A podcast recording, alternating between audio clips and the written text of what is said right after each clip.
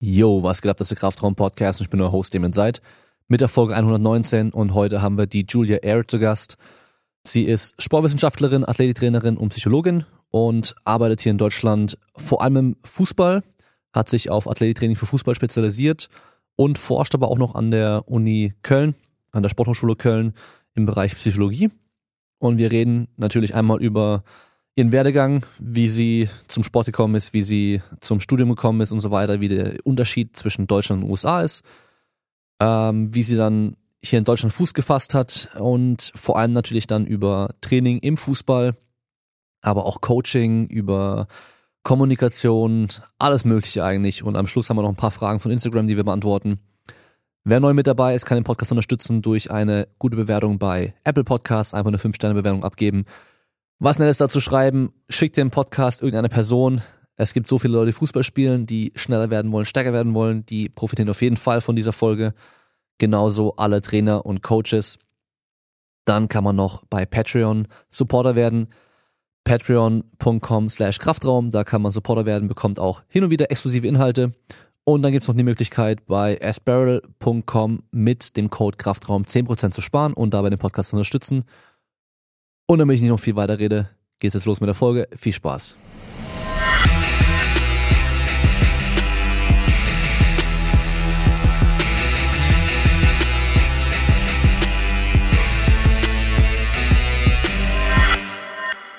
Julia oder Julia? Mir egal. Beides egal? geht. Ja, beides geht. Ich habe deutsche Eltern und amerikanische Freunde. So, beides okay. geht. Mir egal. Sagen deine deutschen Eltern dann Julia und deine Freunde Julia? Genau. Ja. Okay. Ja, weil meine Eltern zu Hause, die sagen halt noch äh, Damien oder Damien. Ja. Und seit ich auf der Uni bin, habe ich gesagt Damien, weil ja. die Leute das besser verstehen. Französisch, oder? Oder wie? Ja, eigentlich, eigentlich komme ich aus Frankreich, ja. Ja. Aber mittlerweile Damien. Es ist leichter Damien. verständlich und hört sich cooler an. Ja, ja es, das stimmt. Das ist cool. Was anderes. Das ist ganz normaler Name, aber hey, Ganz besonders. Ja. Aber da können wir eigentlich direkt anknüpfen. Und zwar, ähm, weil ich habe mich gefragt, ich bin davon ausgegangen, du bist Amerikanerin und ich, oder warst auf jeden Fall in den USA und mhm. warum du dann hier in Deutschland bist. Das habe ich mich gefragt. Vor allem für die Arbeit im Athletiktraining. Da ist wahrscheinlich der Markt in den USA auf jeden Fall nochmal größer, aber natürlich auch schwerer reinzukommen. Also vielleicht kannst du da einmal kurz äh, erzählen, wo du herkommst, was du machst. Ja, nee, das war, so, so, äh, so sagen wir es nicht, sondern ähm, kurze Story, wie du jetzt hier in Deutschland im Athletiktraining gelandet bist. Ähm, ja, ich bin Julia. Ich, meine Eltern sind Deutsche. Also mein Papa kommt aus München und meine Mama kommt aus Stuttgart. Die sind dann ausgewandert wegen Arbeit und meine Eltern haben jetzt, die sind jetzt fast 30 Jahre, glaube ich, in den Staaten. Die haben dort einfach gearbeitet und wir sind dort geboren, aufgewachsen, habe dort studiert, ähm, habe Sportwissenschaft und äh, klinische Psychologie in der Uni in den Staaten studiert. Dann habe ich dort gearbeitet in den NCAA. Ich habe auch äh, Fußball bis mein erst, erste Jahr in der Uni gespielt. Ähm, das war auch eine coole Erfahrung für mich, so eine andere Liga als in Deutschland und auch ähm, durch Highschool und so diese Competitive Leagues und Competitive ähm, ja, Universitätsstruktur, was komplett anders als hier ist. Ähm, das fand ich auch ganz cool. Und dann habe ich meinen Master in Sportpsychologie an der Sporthochschule in Köln gemacht. Und deswegen bin ich zurückgekommen. Aber ich wusste halt vorher, ich finde Fußball vor allem sehr interessant, aber diese Entwicklung in ähm, Athletiktraining-Bereich und auch in Psychologie wo kann man das wirklich entwickeln? Wo ist es immer noch offen? Was, wo braucht irgendwas? Und Deutschland ist für mich der perfekte Ort, so die beide zusammenzubringen und dann reinzukommen und sagen, hey, das ist so ein holistic approach, das ist so ein, dieses Wort hasse ich eigentlich, aber es geht. Ähm, aber wie können wir gut psychophysiologisch Athleten trainieren? Das Sinn macht. Mhm, okay. Hast du dann zu Hause in den USA aber auch schon von deinen Eltern Deutsch gelernt wahrscheinlich? Ein bisschen eigentlich. Die sind, also die waren schon, glaube ich, vier Jahre in den Staaten, als ich geboren bin. Und die meinen so, ja, wir sind, ihr seid Amerikanern, also alles gut, was, wofür braucht ihr Deutsch? Und aber schon, mein, mein Papa spricht richtig hardcore bäuerisch. So, ich fand das immer okay. spannend, ihn zu hören. Und ich glaube, ich habe das auch ein bisschen bekommen. So, nee, ich habe mit neun angefangen, Deutsch zu lernen. So, ich bin spät dran, deswegen hört man das. Grammatik auch nicht perfekt, aber wir kriegen es hin und äh, ich kann mit ihm reden. Das, das vor allem. So. Ja, solange man dich versteht, ist ja alles gut. Ja. Aber genau. war dann dein Studium auch auf Deutsch hier in, äh, in Köln? Teilweise schon, weil jeder Deutsche war. Also, also ich bin, ich war die einzige ähm, Ausländerstudenten und ich kann schon Deutsch. Und die, die ähm, Professorin meinte einfach, bruh, nein, wir machen es einfach auf Deutsch. Das ist so anstrengend. Wieso wird uns alle anstrengen, wenn wir das einfach auf Deutsch machen können? So ja. Und meine Forschung ist auch auf Deutsch. So. Okay. Genau. War das dann schwierig am Anfang? alles auf Deutsch zu machen. Klar, also ja. einfach weil es anstrengend ist, dass so man macht viel Gedanken drüber, ne? Also wie kann man das übersetzen? Wie soll ich das? Okay, ich muss das erstmal hören. Ich bin auch schwerhörig. Ich kann kaum was hören. Ich muss sowieso die Lippen lesen. Und das war schwer für mich am Anfang, weil ich hatte es immer so gelesen, wie ich auf, das auf Englisch mache. Und ähm, die Übersetzungen waren total komisch und dann langsam zu beantworten, das geht ja auch nicht. Ich habe am Anfang, äh, ich glaube, mein erstes Jahr in der Uni ganz wenig geredet. So, ich war wahrscheinlich ganz komisch, die komische äh, Clown in der Ecke, aber ja, bisher nicht. Die letzten zwei Jahre gar nicht. Okay. Ja, okay, interessant. Also dann ähm, hast du deine Athletenkarriere sozusagen in den USA komplett gehabt und jetzt aber deine berufliche Karriere hier in Deutschland gestartet. Genau, genau. Okay. Eine neue Herausforderung, vor allem. Ja. Immer was zu lernen und immer was äh, zu schaffen. So. ja. Das heißt, du hast dann jetzt Fußball in den USA erlebt und auch in Deutschland. Genau. Und ähm, gehe davon aus, in den USA ist Fußball an sich immer noch nicht so, also auf jeden Fall nicht so groß wie in Deutschland. Ja. Da ist dann Football, äh, Basketball und Baseball sind wahrscheinlich so immer noch die, die drei Top-Dinge, was die mhm. meisten dann auch machen. Ja. Ähm, Gibt es dann, sag ich mal, so Berufsperspektiven überhaupt im Fußball gut in den USA? Eigentlich schon. Die sind besser betreut als hier in Deutschland. Vor allem ja. bei den Frauen. Also jede Frauenverein äh, in den Staaten hat deren eigenen ähm, Sportwissenschaftler, Sportpsychologe und ähm, Athletiktrainer für die erste Mannschaft. Und dann jede Mannschaft hat so eine andere Athletiktrainer und so. Ähm, aber hier sieht man, vielleicht haben die eine Sportwissenschaftler im Verein überhaupt. Das nutzen die halt nicht. Also kein Data und so, Data Collection, Load Management ist auch nicht da. Und vielleicht haben die eine Athletiktrainer. Also ich habe ganz gute Erfahrungen gehabt in den Staaten mit Betreuung im Fußball hier nicht wirklich. Aber ja, von Fernperspektiven ist Deutschland, das ist viel geiler als in den Staaten. Ja. Okay. Ja, das ist auf jeden Fall interessant, weil eigentlich geht man ja schon davon aus, in Deutschland, was Fußball angeht, ist top. Aber ich glaube, da müssen wir wahrscheinlich zwischen dem Männerfußball und Frauenfußball ja. schon nochmal so einen Unterschied machen. Klar. Dass es da im Frauenfußball einfach noch nicht ja. ganz so weit ist wie bei den Männern. Klar. Aber in College zum Beispiel, ich habe bei der, unserem ähm, bei unseren Jungs gearbeitet oder mit unseren Jungs gearbeitet. Die sind auch viermal die Woche im, im Kraftraum. Die müssen auch viermal die Woche Krafttraining machen. Dann haben die auch Teamtraining und die sind ganz gut betreut. Die haben wirklich, ja, wirklich alles genauso wie in Deutschland. Manchmal auch mehr und manchmal auch wissenschaftlich halt besser. In Deutschland ist es manchmal auch wissenschaftlich halt besser, aber die Umsetzung ist ähm, ja, was zählt eigentlich? So, es kommt drauf an, kann ich sagen. Es ist auf jeden Fall anders, aber besser, ich weiß halt nicht. Kommt drauf an. Ja, ja, ja ich, also ich gehe schon davon aus, dass dieses eigentliche System in den USA, wo Schule und Sport miteinander verknüpft sind, mhm. wahrscheinlich insgesamt irgendwie besser ist, um gute Athleten am Schluss rauszukriegen, weil einfach dieses Zeitmanagement ist schon mal viel einfacher. Und hier in Deutschland, wenn du da nicht auf einer Sportschule bist oder Eliteschule des Sports, dann hast du halt einfach das Problem, dass du ganz normale äh, Schulunterricht hast und dann irgendwann abends noch ins Training gehen musst, ja. Hausaufgaben machen musst und so weiter. Und ähm, ja, die Förderung ist auf jeden Fall schon ein bisschen schwerer. Und da ist ja. halt cool in, in den USA. Ja.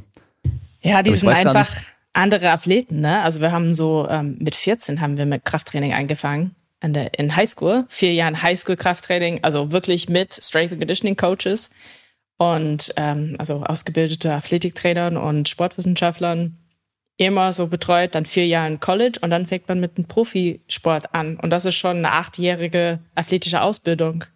Das ist schon richtig hardcore. Und deswegen, also die Männer haben keine Talent, technisch und taktisch, das ist klar, das ist klar bei uns in den Staaten, gar nichts. Ähm, aber deswegen finde find ich Frauenfußball ist viel interessanter in den Staaten als den Jungs, weil wir sind gut betreut, wir haben auch Talent, die sind auch Hammer-Athleten oder Athletinnen. Und deswegen, naja, in Deutschland, wie du gesagt hast, wenn du das nicht hast, dann gehst du dreimal die Woche ins Teamtraining und einmal so Matchday, Spieltag und das war's halt. Das ist so secondary. Und ja, in den Staaten, ich glaube, die haben so eine langfristige Entwicklung, auch athletisch und mental und nicht nur technisch und taktisch. Mhm. Obwohl wir kein St äh, Straßenfußball spielen, so technisch und taktisch haben wir nicht. Das, das haben die ähm, europäischen Teams auf jeden Fall von ja. uns genommen. ja, We lose every time. Man, ja, man, man sieht wahrscheinlich in den USA auch keine Kids einfach so draußen kicken, oder? Ja, also eher FIFA, E-Sports. Okay. Ja.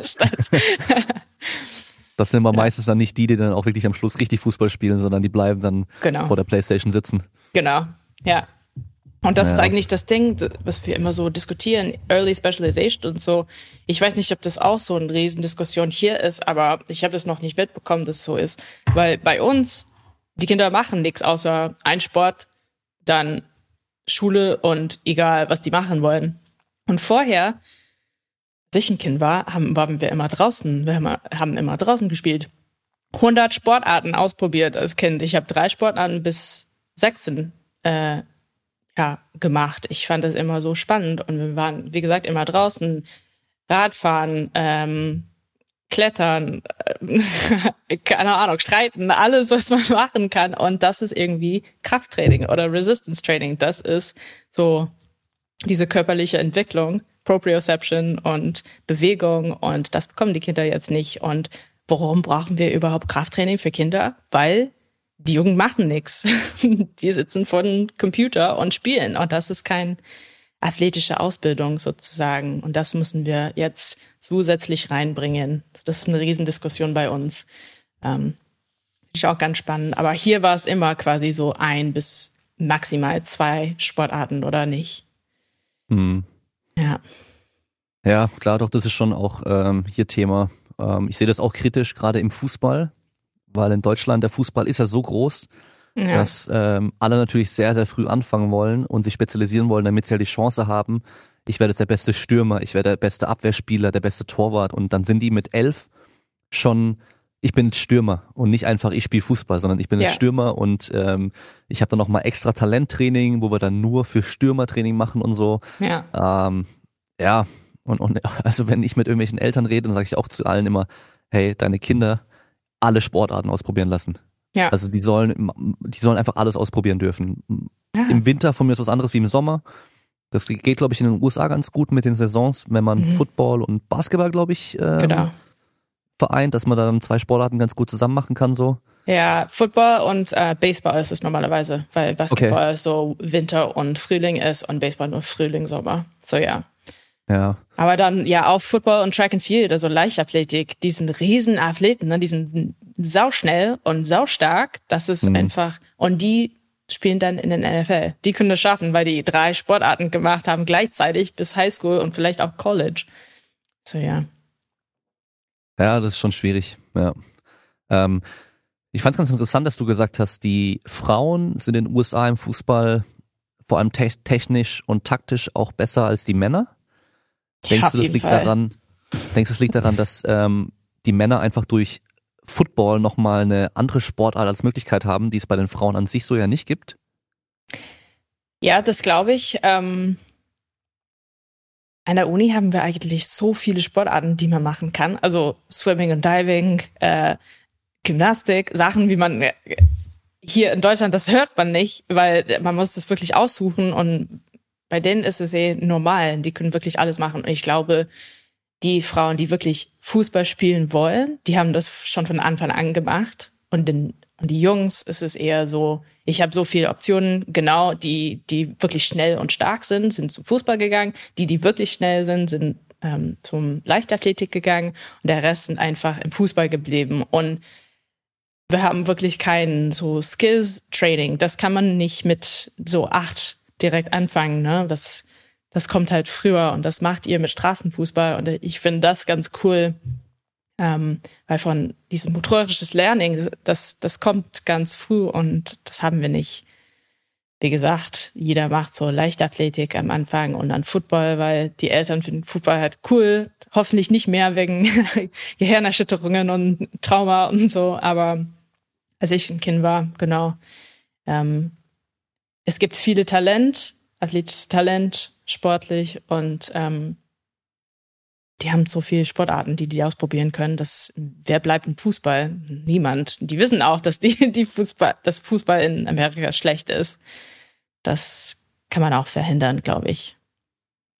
Ja, wahrscheinlich auch das Geld. Also wenn ich mir Klar. jetzt aussuchen könnte, in den USA Profisportler zu sein, dann würde ich natürlich eine von den Sportarten nehmen, wo man halt auch so viel verdient. Ja. Wahrscheinlich verdienst du im Fußball deutlich weniger als in Football oder NBA. Ja. Und ähm, also MLS ist schon eine andere, Le andere Liga, aber wenn man so Semi-Pro und so spielt, verdient man nichts. Gar nichts. Mhm. Man kann hier U19 spielen und mehr verdienen, also eine ja. äh, zweite Liga in den Staaten. Schon komisch. Also MSL, MLS sagen wir immer so, das ist European Retirement League, weil die, die 36 sind, können immer noch Geld verdienen, gutes Geld in die MLS und das ist immer noch, die sind immer noch die Besten. Die sind schlecht ja. in Europa, können keinen Champions League mehr spielen, aber die können doch diese MLS äh, Champions Cup holen. Kein Problem. Ja. Das ist ja. äh, gerade das Gegenteil zum Football wo dann äh, ja, ein schlechter Footballer aus den USA kann nach äh, Deutschland kommen. ja, mit 36. Und da dann halt, und da dann halt ähm, irgendwie als Import spielen und äh, Geld verdienen damit. Weil, gut, jetzt auch nicht.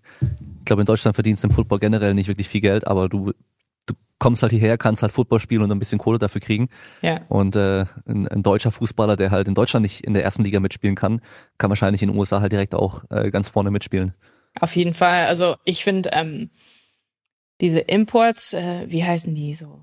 Ähm, Athlete Recruiting ähm, Firmen total interessant, weil die können halt dritte Liga Spieler holen und die können äh, Division One direkt Division One in den Staaten spielen. Beste Liga, die können beste Liga spielen in den Staaten direkt von die dritte Regionalliga in Deutschland. Das ist sau schlecht ist es. Ähm, und ja, genau, mit, mit Football habt ihr wirklich gar keine Chance. Ich glaube, die Deutschen haben jetzt vier Footballern an der Uni in, in den Staaten, glaube ich. Und ein paar spielen auch NFL oder haben NFL gespielt. Aber es ist so eine andere Liga. Hm. Ich kenne auch niemand aus den Staaten, der sagt, ja, ich will unbedingt Bundesliga Fußball spielen, außer so Pulisic. Das ist so ein Ausnahmespieler. Der ist auch der beste Spieler in den Staaten und der ist der einzige, der Bundesliga spielen könnte. Mhm. Ja, ja, Deutschland hat das auf jeden Fall. ja. Ja gut, du hast ja auch Vorteil. diese, die Leistungsdichte im ja. Fußball in Deutschland ist halt extrem hoch. Das heißt, du musst einmal als technisch-taktischer Spieler ultra gut sein, du musst athletisch noch top sein, ähm, dann am besten noch verletzungsfrei bleiben, damit du halt überhaupt ganz vorne mitspielen könntest. Ja. Und im deutschen Football, wenn du dir die Durchschnittswerte anschaust von Athletiktests, die die machen, da sind die halt glaube ich, nicht mal auf Highschool-Niveau im Schnitt ja. in den USA. Ja, und ja. Äh, das sind dann erwachsene Leute gegen noch Teenager. So, das ja. ist halt dann schon heftig. Ähm, aber andersrum wird es in den USA mit dem Fußball halt genauso sein wie in, wie in Deutschland mit dem Football. Wahrscheinlich nicht ganz so arg. Also ich denke mal, athletisch werden die trotzdem gut sein, aber halt eben das Spiel an sich wird dann anders sein. Ja, ich glaube, in den nächsten zehn Jahren wird es ganz anders, ganz ehrlich. Hm. Entwickelt sich ganz gut von beide Seiten. Mal schauen. Ja kann man gespannt sein. Also ich habe ähm, vor kurzem mir erst auf Instagram eine Umfrage gemacht, welche Sportarten denn die ganzen Leute machen, die bei, bei Instagram folgen und den Podcast mhm. hören. Und da waren erstaunlich viele Footballer dabei. das also glaube ich, aber die finden Powerlifting ganz spannend. So, das ja, klar. Ich. klar, klar, die sind natürlich noch mehr am Krafttraining interessiert als äh, viele andere Sportler. Kann auch gut sein durch, äh, durch die Gäste, die ich hatte. Also Jonas Ries, Simon Gawanda, dann ja. der Alex Handelt, auch Footballer, dann der Chris Moore, das sind ja alles Footballer. Mhm. Dass die halt dadurch dann auch einfach damit dabei sind und zuhören so. Ähm, wobei ich auch immer sehr viel Interesse bekomme von Fußballern, die halt wissen wollen, wie soll ich denn trainieren für Fußball. Ja, und das, das scheint immer noch so ein Thema zu sein, wo die Leute einfach nicht wissen, was soll ich machen. Ja. Das bekomme ich auch. Und meine Seite ist eigentlich nur über Fußball. Ja. mein Thema ist, wie trainiert man im Fußball? Und jeden Tag bin ich gefragt, wie trainiere ich für Fußball? Keine Ahnung. Ja, genau, das ist immer so schwer zu sagen. So, ja. dann, dann fragen die so, so super allgemein und breit und dann weißt du gar nicht, was du antworten sollst. Dann sag, dann denke ich mir so, ja, mach halt, mach einmal Krafttraining und schau halt, dass du schneller wirst, so. Ja. Dass deine Ausdauer noch passt. Ja, das ja. sind also die, die Komponenten, die wir jetzt beeinflussen können. Ja. Ja, und das ist Aber so das ist halt schwer. Du weißt, wie schwer das ist, als Sportwissenschaftler zu sagen, hey, mach das. Und es ist ganz allgemein, sehr generell Krafttraining und Speed. Und dann machen die alles falsch. Und man denkt so, okay, die, äh, meine Empfehlung war richtig. wie das umgesetzt wird, ist, ähm, das kann man nicht kontrollieren. So, ja, das ist ganz schwer. Ja. Es ist einfach nur Social Media. Ja. Und ich glaube, wir haben echt immer noch so ein kleines bisschen das Problem durch ähm, damals mit Marc Verstegen und Core Performance, weißt du, dass mit diesem, Klar. dass das allgemeine Bild von dem Training im Fußball halt immer noch so komisch ist. Dass, ja. okay, wir machen halt Sachen mit Minibands auf einem Wackelbrett und vielleicht ganz leichte Gewichte und möglichst instabil und funktional aussehend, in Anführungszeichen. Ja. Ähm, Wieder Klinsmann-mäßig. Ja. Und dann, äh, ja, obwohl die meisten halt, oder dann siehst du halt irgendwie von, habe ich von Bayern München gesehen irgendwie, da machen sie auf dem Platz draußen irgendwie Kniebeugen mit der Langhantel und haben da halt irgendwie eine dünne Stange und ich glaube fünf Kilo pro Seite oder sowas. Also so 20, 30 Kilo machen sie dann halbe Kniebeugen auch noch. Mhm. Und dann frage ich mich so, warum? Was ist, ja. was ist die Absicht davon? Was ist das Ziel? Also es ist immer schwer, sowas zu beurteilen, weil wir halt immer nur den Ausschnitt sehen, ja. Also man sieht ja, nicht das Ganze. Also ich kann wir werden von jedem Coach, von jedem Top-Coach auch bei einem Athleten irgendwie nur eine Übung filmen können und dann könnten wir sagen, hey, was machen die für einen Scheiß? Wenn man aber nicht das Ganze drumherum Klar. kennt, so. Aber das wirkt schon so, da, da frage ich mich so, was, was ist das Ziel dahinter? Ja. Und das ist echt so ein Problem, ey. Kontext ist alles, das wissen wir leider nicht, aber ich gehe immer davon aus, dass wenn Bayern München irgendwas, so irgendwas postet, das muss irgendwie so ein Highlight sein. Warum ist das eure Highlight? Was bedeutet das? Was macht ihr da? Ist das es? Weil dann meine Mädels sind stärker als die Jungs, aber das ist egal. ja, ich weiß nicht. Ähm, hast du hast wahrscheinlich schon mit mehreren Vereinen und äh, auch äh, Fußballtrainern gearbeitet, oder? Ja, genau. Hast du da das Problem gehabt, dass die oftmals gemeint haben, weil das hört man immer wieder so, ja, aber nicht zu viel Krafttraining, die verletzen sich sonst nur oder die werden dann langsam oder ja, die brauchen, ja. die brauchen Spritzigkeit, sagen sie immer, die brauchen Spritzigkeit und Antritt. Die müssen schnell und flink sein. Ja, und ja. denken halt, Krafttraining erreicht es nicht. Erste fünf Meter, weißt du, erste fünf Meter. Cool, das ist Kraft. Glückwunsch. Jetzt machen wir Kniebeugen. ähm, ja, das bekomme ich regelmäßig, quasi einmal die Woche. Und meine Lieblingsausrede ist ähm, Masse. Masse macht man langsam. Klar, aber Masse ist kein Krafttraining. Durch gutes Krafttraining, also Athletiktraining, bekommt man, also das ist nicht Bodybuilding, außer du Powerlifter bist oder Footballer. Wir sind Fußballer. Warum sollen wir dann Bodybuilding machen? Wir haben, ich glaube, unser Offseason dieses, dieses Mal war so acht Wochen lang. Drei Wochen ist jeder, ist drei Wochen in Urlaub. Und dann können wir locker so vier, fünf Wochen weiter trainieren und Krafttraining machen. Wie soll, wieso soll ich eine, eine massives zwölf Wochen Hypertrophy-Zyklus machen? Dadurch kriegt man wirklich keine Masse. So ja, Masse macht man langsam, aber durch unser Krafttraining äh, kriegt man keine Masse. Also das ist richtig schwer, Massen zu bekommen und zu bauen und genug Regeneration ähm, hinzukriegen, um Masse zu bauen. Und ja, das erkläre ich jedes Mal. Manchmal verstehen die das, manchmal nicht. Ähm, aber wenn ich dort arbeiten darf, ich glaube 99 Prozent Erfolgsrate. Also wenn die das sehen können, dass die Athleten dann sich besser fühlen, weniger verletzt sind, stärker sind, schneller sind, und das kommt auch relativ schnell innerhalb so einem Monat, dann bekommen wir halt die Rückmeldungen, ja, ich fühle mich ganz gut, ich habe keinen, also das tut nicht mehr weh, mein so normalerweise ähm, Oberschenkel oder mein Fußgelenk, mein Plantar fascialis, was weiß ich, Achilles, tut nicht mehr weh. Ja, cool. Julia, was hast du gemacht? Eigentlich einfach strukturiertes Krafttraining oder Athletiktraining. Und ähm, das ist natürlich es ist nicht so oft gesagt, dass, und es soll ja auch nicht sein, dass es nur Athletiktraining ist. Die sagen normalerweise, ja, unser Physio hat bla bla bla gemacht und Physio sind auch super. Ich habe Respekt vor denen. Die haben halt keine Ahnung von Athletiktraining, die sind auch kein Athletiktrainer, das sage ich ganz klar. Aber es ist durch diese Zusammenarbeit als Team mit Head Coach, Arzt, Physio, Athletiktrainer, Psychologie, die alle zusammen, durch diese Teamarbeit, dann kriegen wir irgendwas hin. Das ist ganz wichtig als Dienstleister. Ähm, und wenn man das wirklich hinkriegt, dann funktioniert es ganz gut. Aber wenn nicht, dann streiten wir immer. Das ist, das macht keinen Spaß. Da bin ich normalerweise ganz schnell raus, weil ich keinen Bock drauf habe. ganz ehrlich. Ja. Ja, da muss man schon, braucht man schon immer auch einen Trainer, der offen ist und einem ja. dann auch freie Hand lässt und nicht sagt, hey, mach mal das mit denen. Ja. Sondern so, ey, ich, ich weiß besser, was ich da mache als du, deswegen bist du der Fußballtrainer ja. Und ich bin der Athletiktrainer, weißt du so, das ist dieser, dieser Unterschied so. Den müssen ja, die halt auch erstmal ein, ein, einsehen. ja, mein Ding ist, ich sage immer so, ich, also meine Zeit ist halt meine Zeit. Bitte keine Empfehlungen, keine Rückmeldungen, kein, das ist, ich mache, was ich machen kann, was, wo ich gut bin.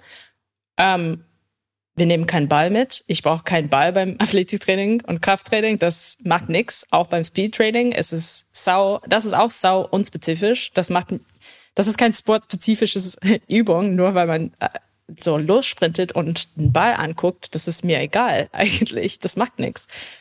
Und drei, ähm, dass ich halt wissen darf, was die machen, weil natürlich ist, wie gesagt, eine Zusammenarbeit und am Ende des Tages geht es um die Gesundheit unter, unter Athleten und ähm, ja, wenn ich nicht wenn ich nicht weiß, was die machen, die machen jetzt so ähm, 300 Meter Shuttle Runs oder was weiß ich oder Tempoläufe, dann das fuckt mich so ab, weil dann muss ich alles verändern und, und umändern und Load Management geht einfach raus im Fenster und es ist sehr, sehr wichtig, dass wir alle zusammenarbeiten. Und wenn wir das hinkriegen, also es ist das zu unternehmen ist schon heftig, aber wenn wir das schaffen, dann funktioniert, wie gesagt, ganz gut. Aber ja, die sind meine drei Regeln zu sagen. Ich muss die alle haben. Meine Zeit, kein Ball. Ich muss Bescheid wissen. ja. ja. Ja, das ist so, das habe ich bei manchen Athleten schon leider miterlebt, dass dann der Sportarttrainer mit denen irgendwelches Athletiktraining gemacht hat. Dann haben sie ähm, jemanden gehabt, der mit denen Gewichtheben gemacht hat. Der mhm. Physio hat mit denen auch noch Übungen gemacht. Und dann sind sie auch noch in der Freizeit zu einem anderen Physio, bei dem sie auch nochmal trainiert haben. Und ähm, weißt du, dann haben sie irgendwie ein paar Wochen später Überlassungserscheinungen. Klar. Und man braucht sich nicht wundern, woher die kommen. Ja. Was für Koordination. Das, Geil. Ja. ja. das ist halt so, so ein Pro zu viele Köche versalzen die Suppe. Passt ja. da ganz gut als Sprichwort, ja. ja. Ähm, und mir ist noch eingefallen, vorhin äh, hast du ja gesagt, dass ähm, also viele denken ja immer, das Krafttraining macht dann Muskelaufbau und das macht langsam und den ganzen Kram mhm. so. Ich bin ein gutes Beispiel, weil ich mache theoretischer Powerlifting. Mhm. Ähm, und ich werde so oft von, gerade von Kindern, wenn ich mit Kindern zu tun habe, werde ich immer gefragt, ob ich Fußballer bin. Weil ich bin groß, ich bin recht schlank und ich habe Tattoos, ja. weißt du? Ja. Deswegen ja. frage ich, ob ich Fußballer bin. Also man kann auch Krafttraining machen und stark sein, ohne ja. äh, mega Muskelmasse aufzubauen.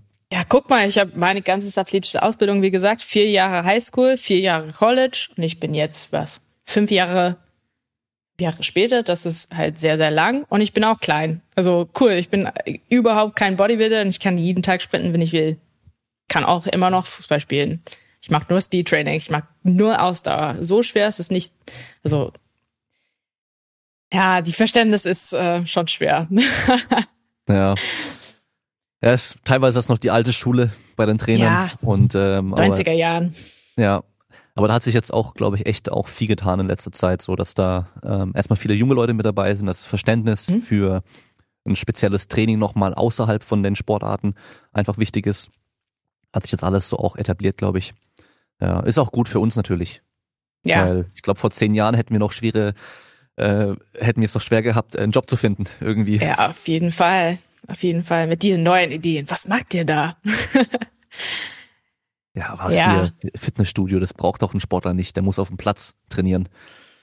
Ich muss ja auch sagen, dass ähm, ich bin ja auch Sportwissenschaftlerin, aber ich, ich finde, Data ist nicht so, was, was wir denken. Ne? Das ist ganz unspezifisch und ähm, ich brauche eher so ja, qualitatives Feedback außer quantitativ. Also Nummer, das bringt mir nix. Ich kann ja verstehen, wo die sind an bestimmten Tagen, so mit Load Management und so, cool, aber ich würde lieber so fragen, hey, wie geht's dir? Wie, wie ist es dann? Und mit einem Trainer so kommunizieren und Athleten so kommunizieren. Und ich finde es auf jeden Fall besser. Das Einzige, wo ich Daten, Daten nutzen, ist, ähm, ja, wie gesagt, bei, bei Load Management, weil der Trainer das braucht. Und ich finde es auch schwierig, weil in Deutschland es geht ganz viel um Data und wie können wir das nutzen und Forschung und so. Ich finde es auch gut so. Aber ich habe jetzt sehr, sehr lange in der Forschung gearbeitet, akademische Welt und so. Und das ist so unspezifisch und auch impersonal, sagen wir halt. Das, es ist immer, wie gesagt, es geht immer um das Athlet und Gesundheit und ähm, Erfolg, Leistung. Aber ähm, am Ende des Tages sind die auch Mensch. Und das ist schwer zu so eine Nummer zu sagen oder zu zeigen und sagen, ja, das ist deine Nummer, das ist dein Load Management, das ist dein Erfolg, so statistikmäßig. Ich finde das ganz schwer und ich glaube, in, in Deutschland habe ich Schwierigkeiten gehabt, weil ich kann das nicht. Ich kann das einfach nicht. Ich würde lieber mit denen reden und auch mit den Trainern und sagen, hey, das ist ja die Nummer, aber das kommt durch das, das, das, das, das. Und hier sind die Grundlagen und hier sind die so ähm, die andere Kleinigkeiten, die andere Faktoren, weil eine Nummer bringt mir wirklich nichts. Und das finde mhm. ich halt interessant, wie, wie das sich entwickelt. Bei Sportwissenschaft ist halt Data, ne? Cool, ja. Bewegungswissenschaft ist, was wir machen, aber Sportwissenschaft ist Data. Ja, ja ich glaube, so wie der Verein hat ja auch Leute eingestellt, die nur analysieren. Ja. Die jedes Spiel ja. filmen, alles genau analysieren, überall Daten erfassen.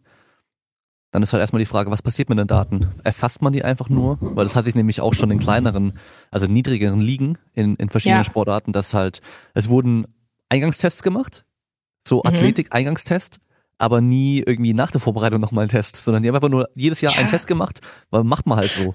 Und Was für halt Test und Retest. ja, weißt du so, und haben einfach irgendwelche, irgendwelche Werte aufgeschrieben dann und äh, mhm. äh, mit den Werten aber nichts gemacht. Ja. Ja, und ich meine, oftmals äh, braucht man halt auch nicht messen. Wir wissen, wer der langsamste im Team ist und wer der schnellste im Team ist. So, das ja. weiß man in der Regel auch. Und äh, ich finde es eben gut, dass du halt gesagt hast, dieses mit den Leuten reden. Und ich sag auch immer so die einfachste Möglichkeit, um Ermüdung und so weiter zu erfassen. Ja. Wie fühlst du dich? Ich ja. fühle mich voll geil oder ich fühle mich ultra schlapp und ultra scheiße. Ja, ja, so, wenn, wenn du dich über Tage hinweg einfach echt schlapp fühlst, dann ist wahrscheinlich halt echt gerade Regeneration kommt nicht hinterher mit dem, was du an Belastung reinkriegst. Genau. Ja. Und ähm, ja. teilweise hast du ja dann auch irgendwie, da macht mal irgendwelche Tests, Readiness-Geschichten und dann eigentlich solltest du heute voll abgehen. Aber du fühlst dich halt scheiße. ja, und warum? Das kommt manchmal nicht vom Training, sondern ja. von Prüfungen, von Familienstress, weil Stra ähm, Schlafmangel, also Stress ist einfach Stress. Ja. Unser Nervensystem ist denen scheißegal, woher es kommt. Es ist einfach Stress. Und mhm. ähm, man kann sich nicht regenerieren, wenn man gestresst ist. So, das ist ganz wichtig, ein, einfach zu fragen, woher kommt das? Wie geht's dir?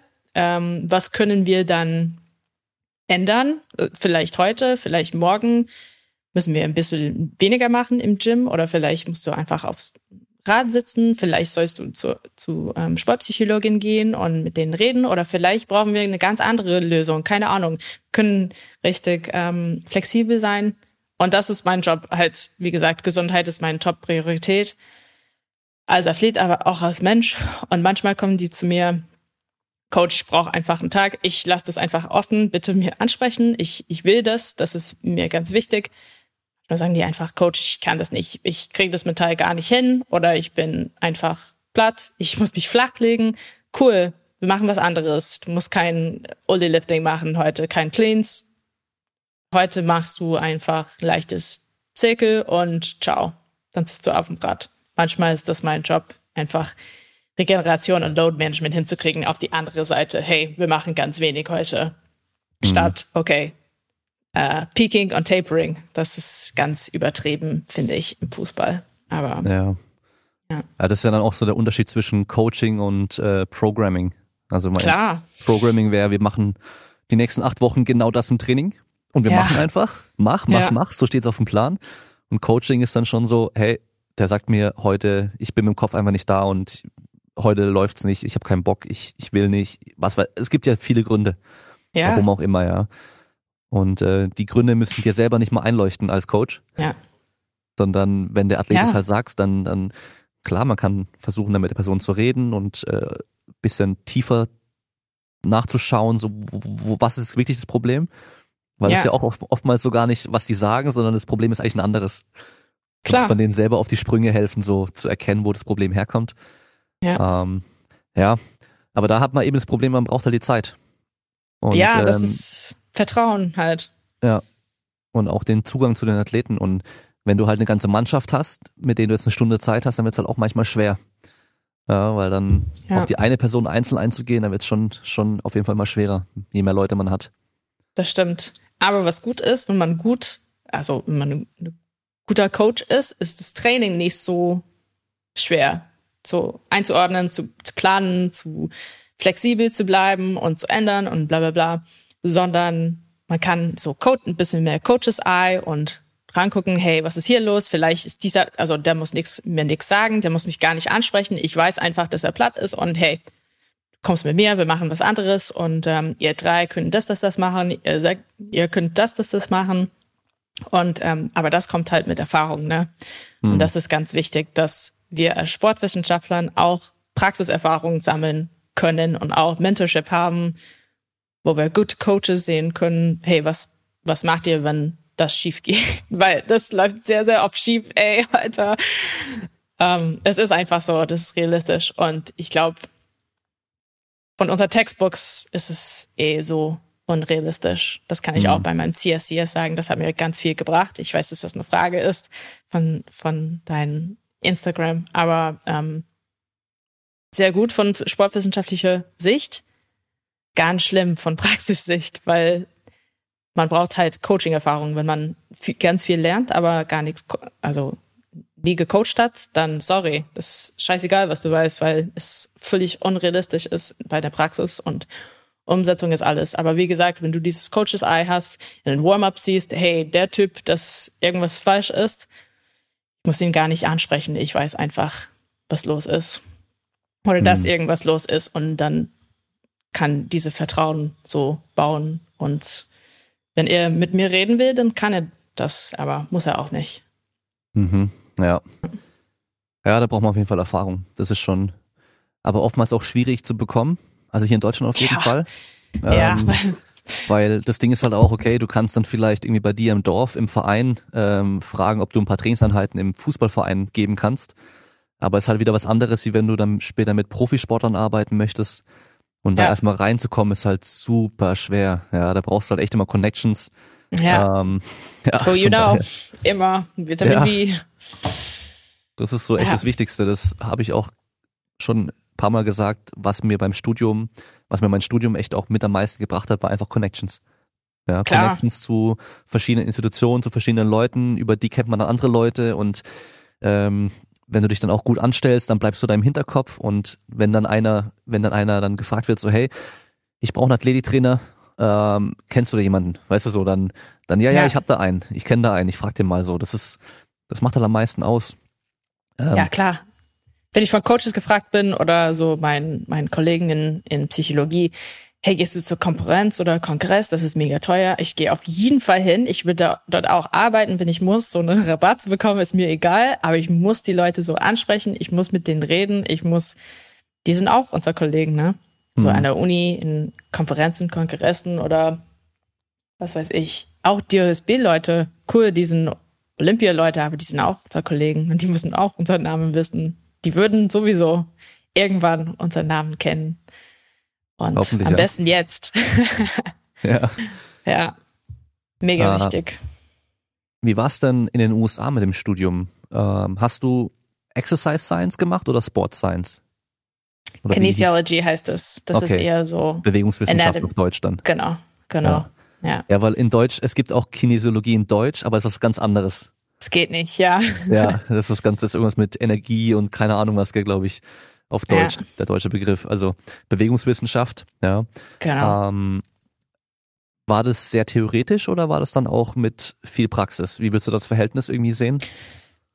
Das war ganz viel Theorie, aber wir haben zwei Praktikum gemacht. Einer war 150 Stunden, einer war 500 Stunden und das war, wir können so ein Intern- und Externship machen. Ich habe beide bei meiner, bei der Fußballmannschaft gemacht, also im ähm, Athletikzentrum an der Uni. Ich habe mit Fußball gearbeitet, dann habe ich mit Swimming, Diving, Gymnastik, Tennis, Volleyball, Fußball, Männer und Frauen, und Baseball gearbeitet. Und ich fand Baseball und Fußball und Schwimmen, die waren einfach, das hat mega Spaß gemacht, aber war so anstrengend. Aber ja, es war total irgendwie ein äh, Dichotomy. Es war so 100% Theorie, 100% Praxis und kein wirklich ich brauche so eine Brücke, ich brauche so Soft Skills, ich brauche irgendwas, ähm, mir zu helfen, dass ich irgendwie reinkommen kann. Gott sei Dank habe ich auch Psychologie studiert, wie gesagt, und dadurch konnte ich relativ smooth reinkommen, ohne Problem. Aber ich glaube, wenn man wirklich keine Zugang dazu hat, ja, was macht man als Coach? Wie soll ich dann kommunizieren? Ich bin kein Drill Sergeant, weißt du, das ist kein Militär, das ist gar nicht so bundeswehrmäßig, das muss ähm, muss auch Verständnis haben und auch Respekt kriegen und so. Aber ja, wir haben ganz viele Theorie gemacht und dann auch ganz viele Praxis gehabt. Und dann habe ich auch ein Internship bei Virginia Tech gemacht, bei Virginia Tech Football. Das war auch ganz cool. Ähm, aber das war extra. Wir können dann extra Kreditpunkte holen, wenn wir wollen. ja. Okay, ja, interessant. Ja, 500 Stunden ist ja schon auch eher ein großes Praktikum dann oder Internship. Schon heftig, ja. Und es war Pflicht, ja? 500. Genau. Man muss das und dann muss man auch so ein CSCS kriegen am Ende, also überhaupt so einen Abschluss zu kriegen. Sonst kriegt man das nicht. Ach, der CSCS ja. war auch Pflicht. Mhm. Ach genau. geil, das wusste ich Bei gar nicht. Bei alle Exercise Science äh, Majors. Echt? Oder Studiengänge, ja. Exercise Science, Coaching, Sport Management. Nee, kein Sport Management. Äh, Movement Management, äh, Athletic Training, was ganz anders ist als Athletic Training hier. Ich glaube, du ja. hast es auch gesagt mehrmals. Und ähm, ja, Strength and Conditioning, das war Pflicht.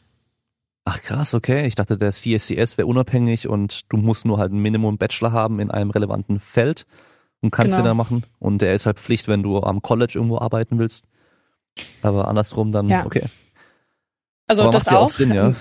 man, man kann ja auch so, keine Ahnung, Kunst studieren, einen Bachelor in, keine Ahnung, Fine Arts, Musik haben und dann CSCs machen.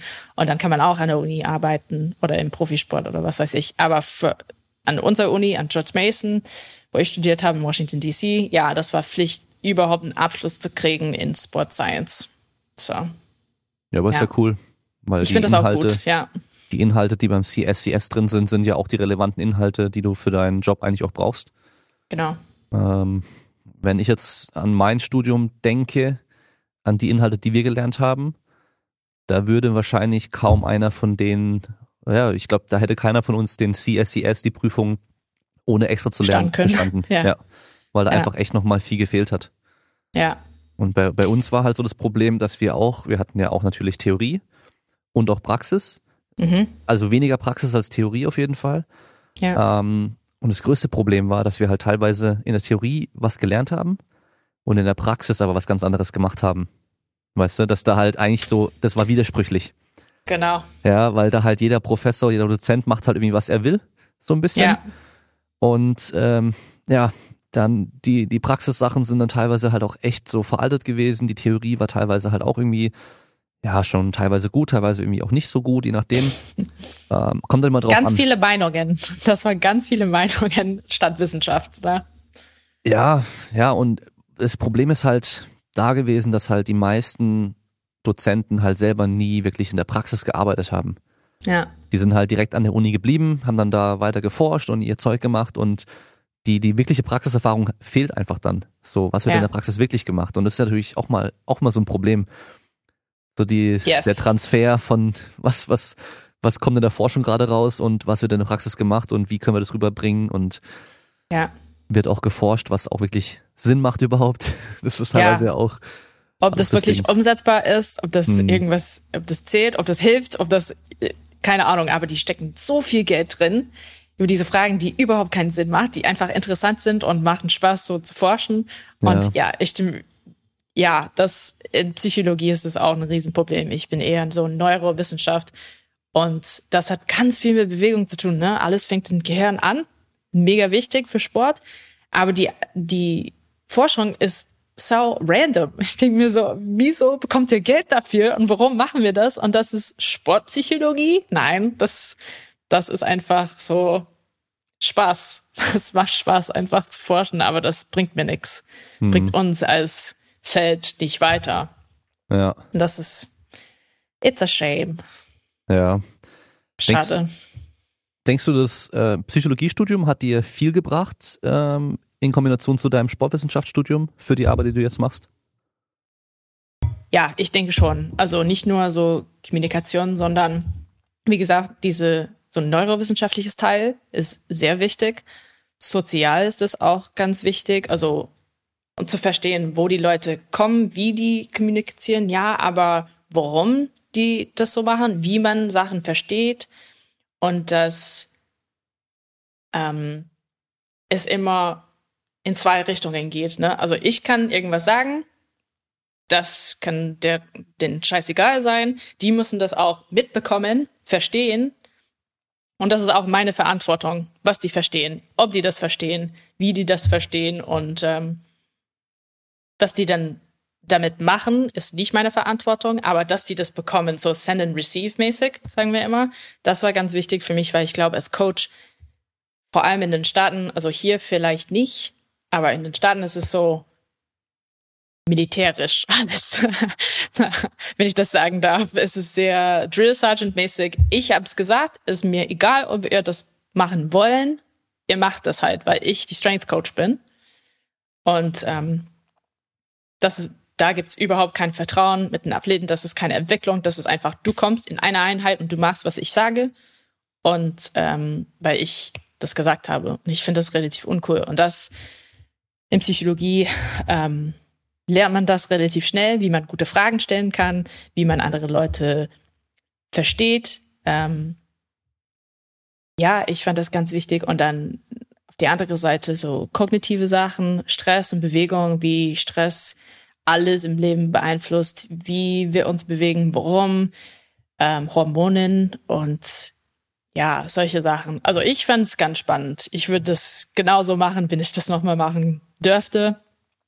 Ich würde es genauso machen. Ich, die gehen saugut miteinander, aber manchmal schwer, mich zu verkaufen, wenn die äh, dann lernen, ey, du bist Psychologin, du kommst gar nicht rein. Ach so, haben ja. äh, manche dann eher so ein bisschen Angst oder wie, wenn du als Ja, Psychologin genau. ankommst? ja. Hey, ich bin Athletiktrainerin, hauptberuflich, aber ich bin auch Psychologin. Und die meinen so, hä? Du machst keine Psychologie hier, ciao. ja, komisch. Wobei die ja eigentlich froh sein sollten, weil ich gehe davon aus, dass nicht äh, alle Vereine sich direkt noch zum Athlettrainer noch einen Sportpsychologen auch noch leisten können. Und Ja. wenn du halt beides kannst, beide Fertigkeiten, also Fähigkeit, äh, Fertigkeiten hast, ist doch super eigentlich. Ja, genauso wie Ja. die Kombination aus, aus Sportwissenschaftler und Physiotherapeut auch immer ziemlich geil ist. Ja. Psychologie ist noch nicht so akzeptiert, sagen wir mal. Ja, Vor allem, weil meine, mein Hintergrund so klinisch ist. So Clinical Sport Psychology ist halt, halt mein Fach. Und äh, die finden das nicht so toll, normalerweise im Verein. Also die Athleten, die finden das ganz, ganz geil, weil ähm, an der Uni habe ich so direkt gemerkt, als ich mein, meine erste Praktikum gemacht habe und auch als ich Athlet war. Ich habe immer mit unserer Physio, immer mit unserer Athletic-Trainers, immer mit unserer Strength-Coaches geredet, einfach weil ich das kann. Einfach weil wir hatten damals keinen ähm, Sportpsychologe. Und man muss mit jemand reden. So diese Frontline Psychologists, die waren immer dort. Wir haben, haben immer über so einen Coach geredet.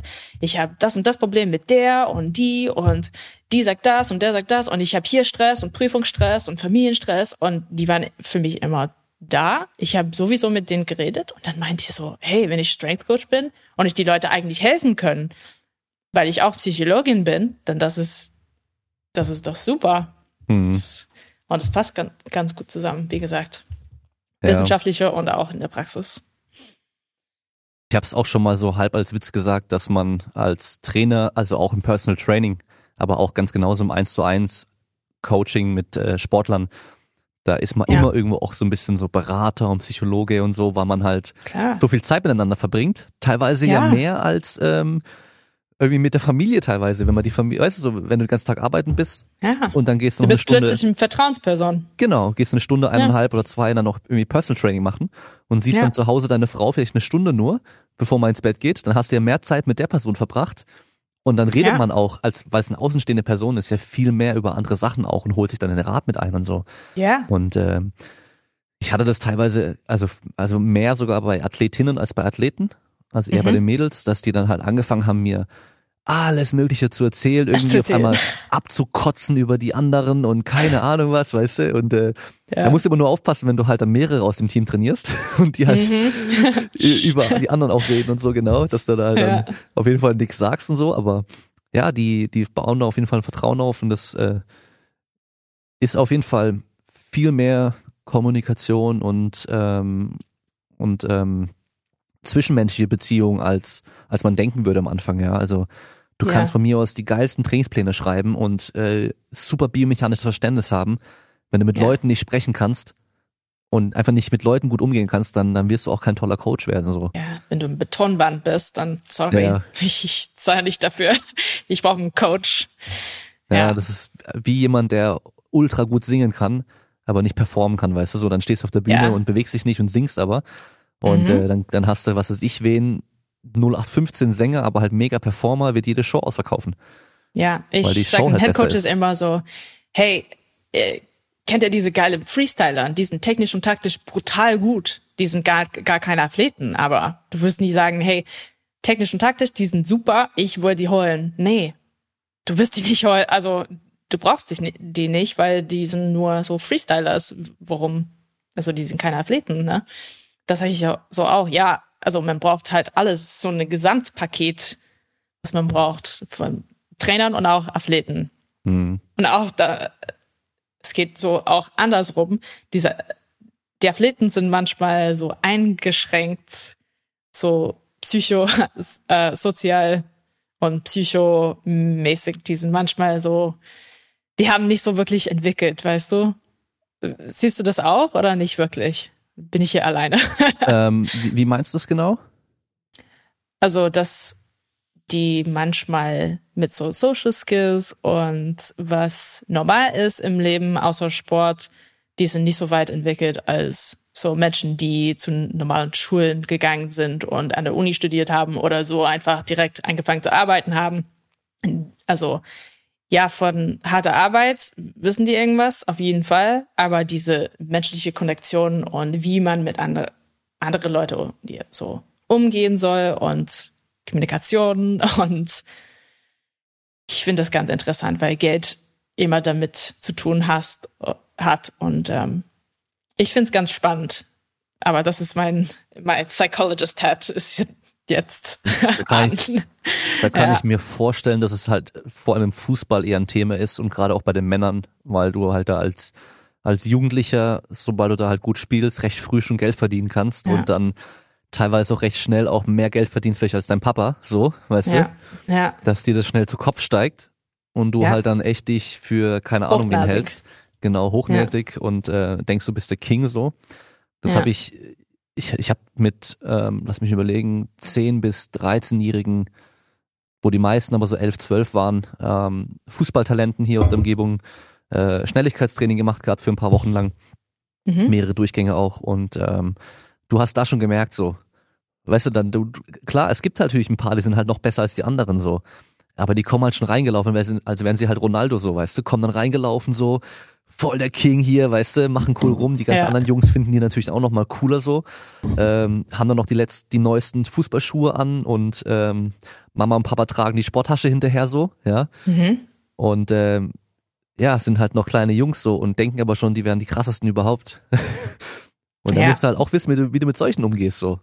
Und äh, Das, ja. die habe ich, den habe ich halt recht schnell oftmals dann die Grenzen gezeigt. So, hey, du bist gar nicht so geil, wie du denkst. So, weißt du, so mach mal langsam so ein bisschen. Und die anderen, die dann Ja. vielleicht ein bisschen ruhiger sind oder bei einer Sache mal richtig gut waren auf einmal, die dann natürlich ein bisschen mehr gepusht und mehr gelobt, weißt du, so auch von den anderen, dass Mhm. man halt so die verschiedenen Typen auch ein bisschen mehr beachtet. So, ja. weil das ist natürlich auch auch super wichtig. Ähm, hast du das Buch Conscious Coaching gelesen? Ja, natürlich. Ja. Wie fandst du das Brett Bartholomew. insgesamt? Wie fandst du es? Es ist so Basic Social Psychology, ne? Das, aber Ja. ich kann das empfehlen. Ich finde es super, weil da hat es sehr gut zusammengefasst, was wir in Psychologie machen und was man als Coach, wenn man so ein guter Coach mit einer Persönlichkeit und so ein Gehirn, so, wenn man es ein bisschen ähm, Selbstbewusstsein hat und ein bisschen Self-Awareness hat, der hat das relativ gut zusammengefasst für, für Coaches, die keine Ahnung haben oder neue Coaches oder ja, Coaches, die vielleicht, wo Kommunikation fehlt und so. Ich finde es gut, aber da fehlt irgendwas, weil es ist nur ein Buch und ich finde es irgendwie peinlich und nervig, wenn Coaches sagen, ja, ich habe das gelesen und ich fand es ganz gut und dann fangen die wieder wie Wissenschaftlern an. Und ich denke mir so, bruh, du hast es gar nicht umgesetzt. Also cool, du hast es gelesen, aber was machst du damit? Ja. Das ist halt immer die Frage. Also, ich glaube, ich habe von dem Buch was anderes erwartet. Und ich habe einfach klar. erwartet, dass man mehr irgendwelche wirklichen Werkzeuge an die Hand bekommt für die Praxis, weißt du? Einfach Werkzeuge. Also irgendwie. ich habe ganz wenig gelernt davon. Ja. Also ich, ich fand's cool, weil da hat, wie gesagt, er hat es zusammengefasst. Das ist schon ein riesen Masterpiece von ihm, aber nicht für mich. Ja. Also das, das Ja. Grundding war ja so, hey, es gibt verschiedene Arten von Menschen und es gibt Ja. auch deswegen verschiedene Arten von Athleten und jeder äußert seine Persönlichkeit anders und äh, muss anders irgendwie gefordert werden und unterstützt werden und so weiter. Aber das weiß man doch auch schon. Also das wusste ich ja auch so schon, weißt du? Er hat ihnen jetzt Ja. halt noch Namen gegeben irgendwie. So, der eine ist halt dann der, der Anführer oder der andere ist dann der Politiker und klar, man erkennt solche Typen dann auch in seinen Mannschaften, die man betreut Mhm. ähm, und konnte den halt das Label dann so ein bisschen aufdrücken. Aber selbst Ja. da ist es immer so ein Spektrum irgendwie. Das, du bist ja nicht Ja. komplett der eine oder komplett der andere, sondern du hast Merkmale mehr von dem und auch ein bisschen von da und so. Mhm. Ähm, mir hat auch nur das, das äh, Praktikable so gefehlt, weißt du?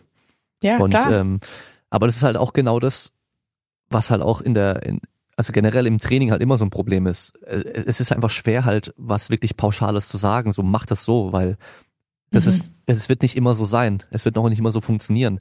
ja. Also auch wenn, ja, wenn ich mir jetzt überlege, so wie, weil das ist, ich, ich wollte eigentlich da irgendwie was machen in der Richtung. Wie kann ich Leuten, wie bringe ich Leuten irgendwas bei? Eine, Mhm. eine Übung, eine Kniebeuge. Ja, und ähm, da muss ich erstmal entscheiden, welche Variation der Kniebeuge macht es hier am meisten Sinn. Allein schon das ist wieder so eine Wissenschaft für sich, wo auch sehr viel Erfahrung mit dazu gehört. Und Mhm. dann aber eben diese Schritt-für-Schritt-Komponenten. Wie mache ich das? Starting Strength, ihr macht's genauso. Rippito, Genau. ja. Aber es klappt Ja. halt nicht immer. Es klappt bei ganz vielen sogar nicht so. Und das ist Ja. halt so schwer, da irgendwie so pauschal was zu sagen und es geht einfach auch nicht. Ja. Und äh, ich glaube, da ist halt bei der Psychologie genau das Gleiche. Wahrscheinlich sogar noch mehr, weil es noch differenzierter ist, weil es noch viel mehr Einflussfaktoren hat. Und äh, ja. Ja. Ich glaube am Ende. Kennst du Nick, Wi- Nick Winkleman heißt der? Kennst du ihn? nee, sagt mir jetzt nichts. Der ist auch Exos, also früher war Okay. der Exos, ich glaube, der ist nicht mehr da. Der ist ähm, irische Rugby, glaube ich, und der schreibt auch über so Sportpsychologie, Sachen und Social, Social Psychology und Cueing. Und das ist sehr wichtig für Coaches und das fehlt immer, wenn ein Coach kein Mentorship gehabt hat oder diese Brücke zwischen ähm, Ja. so Theorie und Praxis komplett verpasst hat, weil jeder Athlet so ein anderes Cue braucht. Genau. Und du kannst nicht so, die gleiche, also drei Cues geben zu jeder Athlet. Also wir brauchen was anderes, andere Menschen an, an Kommunikationsarten. Manche brauchen halt Demos oder Visual Cues oder Tactile Cues oder so ein Wort. Aber äh, also drei, das reicht nicht. Und ich finde, das ist sehr spannend und nicht so dieses Archetype von Athleten. Es gibt Personality Types und so. Und hier kann man seine Kommunikation ändern und oder verändern und und besser so umsetzen. Ich fand es ganz langsam, ganz ehrlich, aber naja, es ist halt Erfahrung in Coaching. Ja. Wie du gesagt hast. Und eigentlich. Und ich finde auch, also das ist ein Thema für mich natürlich und ja. ich, wir müssen gar nicht so viel drüber reden. Aber als Frau muss ich das sowieso machen. Weil für mich, es dauert länger, Respekt zu kriegen. Es kommt nicht nur, weil mein Lebenslauf total geil ist, muss ich sagen. es kommt, weil ich muss das zeigen und länger zeigen, dass ich meine Arbeit wertvoll ist und dass ich Respekt und Vertrauen ähm, kriegen soll, ähm, das muss ich sowieso machen. Diese Kommunikationsdings, diese Respekt kriegen. Ähm, ja, ich muss einfach länger meine Arbeit zeigen und mehr so Effort reinstecken als zum Beispiel ich habe in den Staaten war ich bei irgendeiner Facility, so ein Private Facility. Wir haben so so drei, vier Profi-Clubs bei uns gehabt und ich habe ähm, so fünf Jahre dort gearbeitet nach meinen, meinen Bachelorzeit. Nee, doch drei. Ich habe drei Jahre dort gearbeitet und nach zweieinhalb Jahren war ich zu ähm, Assistant Athletic Director promoted. Geil. Haben mich total gefreut. Ich habe dafür gearbeitet. Ich wollte das unbedingt. Ich wollte irgendwas entwickeln und die Coaches so Mentorship machen und so. Dann kam irgendein Tipp, Typ äh, nach drei Jahren Bachelor, der war noch nicht fertig, der hat sein Praktikum bei uns gemacht, drei Monaten, und dann hat er direkt angefangen als Assistant ähm, Athletic Director neben mir zu arbeiten. Ich meine so, bruh, ich habe das verdient, weil ich hier so lange gearbeitet habe. Mein Feedbacks war immer perfekt. Ich habe immer super so Rückmeldungen von unseren Athleten und Teams gehabt. Ich habe mehr Teams geholt. Ich habe so viel Arbeit reingesteckt. Und dann musste ich zwei Jahre länger arbeiten, um die gleiche Position zu haben eine extra Bachelor zu haben und alle Lizenzen und Erfahrungen und so. Und der Typ kommt, kommt einfach rein, macht nix und der kriegt das halt als Praktikant quasi. Das hat mich so genervt und das ziehe ich so immer wieder, dass es halt egal, als Frau ist es schwerer im Fußball oder im Profisport reinzukommen als Frau und ich muss das dann zeigen und das ist okay. Ich, ich kann das so. Es ist, wie es ist. Es ist leichter, es war so 20, vor 20 Jahren. Das kann ich mir gar nicht vorstellen. Ich bin sehr dankbar, dass es nicht mehr so ist. In 20 Jahren wird es auch komplett anders sein. Aber im Moment, ich fand es so dumm, dass Brett dieses Buch geschrieben hat, ganz ehrlich. Wie gesagt, es ist gut für manche Leute, aber ich fand das so dumm, weil wir machen das sowieso. Vor allem Frauen und Männer, die Ahnung haben. Also nicht zu sagen, dass alle Männer so dumm sind, aber manchmal ist das schwerer, weil das ihr seid so ähm, im Sport so aufgewachsen, dass ihr gar nicht kommunizieren müssen, wenn das so ist. So. Ja. Nichts gegen Männer. Ich habe nichts gegen Männer. Ihr seid einfach anders als wir. Das ist gut so. ja, das, das stimmt auf jeden Fall. Wir sind noch, wir sind anders und äh, das ist auch gut so und das muss man einfach auch nur äh, erkennen und Aber Männersport war auch immer anders. Ne? Frauensport kommt jetzt in den letzten so ja. 20 Jahren wieder immer, es wird immer besser und die Entwicklung ist immer noch da. Mhm. Ihr seid seit was 50 Jahre im Fußball diese massive Entwicklung in Athleticism und Speed und so weiter und so fort. So und regiere mich, wenn ich falsch bin. Das war was 80er Jahren, diese Boom im Fußball in Deutschland bei, bei den Jungs oder 90er Jahren, wo es mega athletisch geworden ist und diese Tempo dann schneller wird. Also es ist langsamer bei uns. Das ist einfach so. Und bei euch, ihr seid seit sehr, sehr jungen Profisport oder Competitive Sport und ähm, das ist einfach, das ist Kultur, das ist einfach so, wie es ist. Ja, ja. ist schon anders. Ähm, hast du denn auch mit männlichen Teams auch komplett schon gearbeitet? Ja, ich war bei ähm, im Baseball und Fußball hier in Deutschland sowie auch in den Staaten. Ich habe ein Praktikum bei der Anaheim Angels gemacht, mhm. auch. Es macht mir einfach Spaß, Praktikum zu machen. Ich finde die cool. Ähm, ja, genau, bei der ersten Mannschaft, Double A. Und dann habe ich hier mit zwei, drei äh, Baseballmannschaften gearbeitet bei den Jungs und dann zwei ähm, Fußballmannschaften, genau, im Männerfußball. Hat es dann da auch noch länger gedauert, bis du dann wirklich von den Spielern akzeptiert wurdest als bei den Frauenmannschaften? Yes, ja. unbedingt. Und ähm, für mich ist es so, es muss immer, es gibt immer ein, zwei Typen, die irgendwas ausprobieren wollen und irgendwas sagen wollen. Und ich muss das so direkt einfach sagen, bruh, das geht nicht. Ich bin auch so ein Dienstleister. Also ich habe meinen Platz verdient. Ich bin kein Date für dich. Ich bin kein irgendein Spielzeug. Das ist total uninteressant. Das ist hier Arbeit und wird es immer so bleiben. Und ich habe so einen Spruch Pro oder Bro. Ich könnte ganz einfach reinkommen als Bro und einfach total locker und chill reinkommen und ein bisschen Respekt kriegen, weil ich eins von, von vielen bin.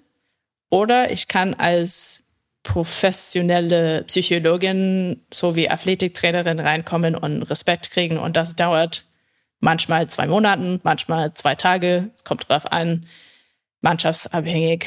Ähm, aber ja, lieber so professionelle Respekt, als so wieder ein Bro zu sein. Weil das kommt sehr, sehr schnell. Aber dann passiert auch Scheiße einfach. Dann ja. macht man auch Blödsinn. Ja. ja, dann wird man vielleicht nicht so ernst genommen. Genau. Ja. Und langfristig ja. geht es auch nicht. Weil, ja, ich denke, ich denke, das wird sich, es entwickelt sich sonst sowieso irgendwann in die Richtung so andersrum. Also wenn du professionell da hinkommst, dann bauen sich dann die Verbindungen, also die zwischenmenschliche Verbindung irgendwann auch so auf, dass man dann vielleicht auch mit dem einen oder anderen ja. Athleten so ein freundschaftliches Verhältnis aufbaut. Aber ja wenn halt von Anfang an was Professionelles schon da war, dann bleibt es auch dabei. Aber andersrum ja. es aufzubauen, das wird schwer. Wenn man ja, als Freunde stimmt. anfängt und dann aber irgendwann auf professionelle Ebene übergehen, wird einfach nicht so gut funktionieren. Das stimmt, auf jeden Fall. Ja. Ja, ich, ähm, ja doch, ich hatte es mit der Judith von Andrian, glaube ich, damals darüber, ähm, die halt im Fußball als ähm, Ernährungswissenschaftlerin arbeitet Mhm. Und äh, gut, ist natürlich nochmal ein bisschen anderes Gebiet und ich glaube, wenn du jetzt als reine Psychologin dort arbeiten würdest, wäre auch nochmal anders, aber ja. wenn es darum geht, hier Krafttraining, weißt du, dann denken die Typen ja eh, sie wären die geilsten und dann ähm, ja. Kommt da, ich weiß gar nicht, wie groß du bist, wahrscheinlich halt ein kleineres Mädel im Verhältnis zu den Fußballtypen dann da rein, weißt du so, und ja. äh, will denn jetzt was vom Krafttraining. 1,73 ist ey, bisschen kleiner als der typische Fußballer. Ja, das auf jeden Fall. Aber weißt du, dann denken die, da, was will, was will die mir jetzt vom Krafttraining erzählen, so. Ähm, ja. Ja, also das, ich glaube, das, ja, es ist halt dieses ganz typische auch so, ja. Wenn du jetzt ja. äh, auf YouTube anfangen würdest, Videos zu machen und erklärst, wie man richtig Krafttraining macht, also einfach unabhängig von Fußball, sondern nur Krafttraining und so geht eine richtige ja. Kniebeuge. Das wird nicht so gut kommen, wie wenn da jetzt halt der vollgestopfte, mega breite Typ kommt, der brutal aussieht, ja, und dann halt irgendeinen Scheiß erzählt, aber der kriegt mehr Klicks. Ja.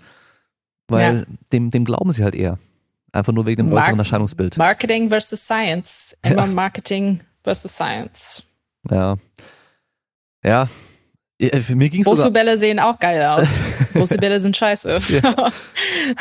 äh, mir ging es sogar auch schon so am Anfang im Fitnessstudio. Während meinem Studium habe ich ja gejobbt im Fitnessstudio. Ähm, mhm. Das nochmal als Tipp für jeden, der zuhört, der Trainer werden möchte und Erfahrung sammeln möchte. Ihr könnt in jedem Fitnessstudio für 450 Euro die Stunde, ähm, im Monat locker arbeiten neben dem Studium. Die Stunde? Ich gehe auch hin. Ja, nee, die Stunde, die Stunde wäre schön gewesen. Ähm, es ist meistens eher Mindestlohn, aber Ihr ja. seid Studenten, da habt ihr ja die Zeit und alles. Äh, von daher, ja. das Gute war, ich habe da in der Zeit über 1000 Trainingspläne und Einweisungen gemacht.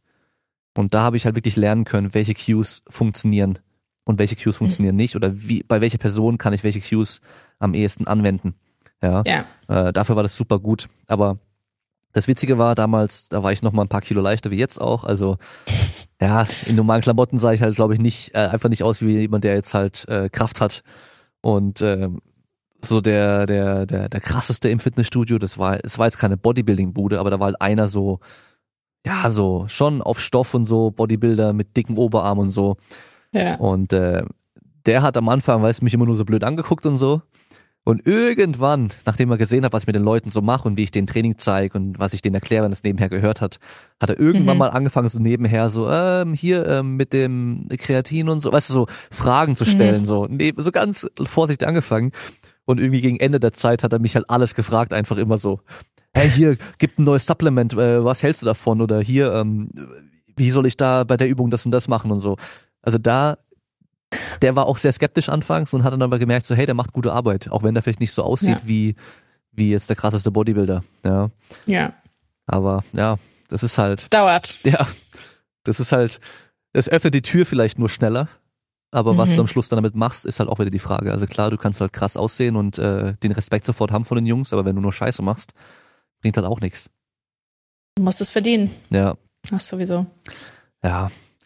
Aber klar ist natürlich blöd, wenn du dann als Frau da hinkommst und äh, die jetzt erstmal denken, die wissen, du weißt nicht, wovon du redest, wenn es um Krafttraining oder so geht, nur weil du eine Frau bist. Das ist halt, ja, ist halt blöd. Es ist nicht unbedingt so, nicht bei jeder Mannschaft. Und es wird jedes Jahr besser. Okay. Ich habe Hoffnung, es wird immer besser. Ja, Es gibt immer mehrere Frauen im, im, im Männerfußball, im Fußball. Aber mein Job ist einfach zu sagen, wir müssen nicht nur in so Ernährung arbeiten oder als Physio arbeiten oder als Psychologin arbeiten. Wir können ja auch Kraft machen. Wir haben auch Ahnung. Und ich will nicht so auf dem Soapbox stehen und so ein Podium und sagen, hey, es geht auch bei uns, also wir haben auch Ahnung, das ist nicht so mein Ding, aber das einfach zu sagen, zu zeigen und langsam würden mehr, mehr Frauen so reinkommen und automatisch Respekt kriegen, weil die auch Wissenschaftler sind. Und ja, es kommt. Es kommt. ja. Ist gut. Ich meine, weißt du, so in anderen Feldern gibt es ja auch, auch andersrum. Also Ja, für meinen Sohn haben wir nach Tagesmüttern geschaut. Und Mhm. es heißt auch schon Tagesmutter, weißt du. Ähm, oder im Kindergarten, da arbeiten ja auch nur Frauen. Und wenn du, Ja. jetzt, wenn du jetzt als Eltern in den Kindergarten kommst und da würden irgendwie nur Männer arbeiten, da würden, glaube ich, auch sehr viele erstmal so komisch gucken, so. Ja. Ja. also du lässt dein Kind lieber irgendwie bei einer Frau zu Hause so, Tagesmutter für den Tag, Ja. als bei einem Typen. Und ja. Wow. Aber die, die können das genauso gut machen, ja, klar. Jungs. Also das, ja. da hat jeder auch seine Einfach anderen Qualitäten. Stereotypen. Ja. Ja, Und jeder hat seine anderen Genau. Qualitäten, jetzt unabhängig vom Geschlecht natürlich auch, ja. Ja. Also auf jeden Fall. gibt super taffe Frauen, es gibt super verweichlichte Männer, andersrum genauso, das gibt's Mhm. überall. Ähm, Auf jeden Fall. von daher, ja, In alle Bereiche. ja. Und, ähm, und deine Erfahrung als Athletin werden die wahrscheinlich halt auch im Umgang mit Frauen, Sportlerinnen, irgendwo auch eher helfen können nochmal als jetzt mir als Typ so. Es gibt halt Situationen, die ich als Ja. Mann einfach nicht kenne.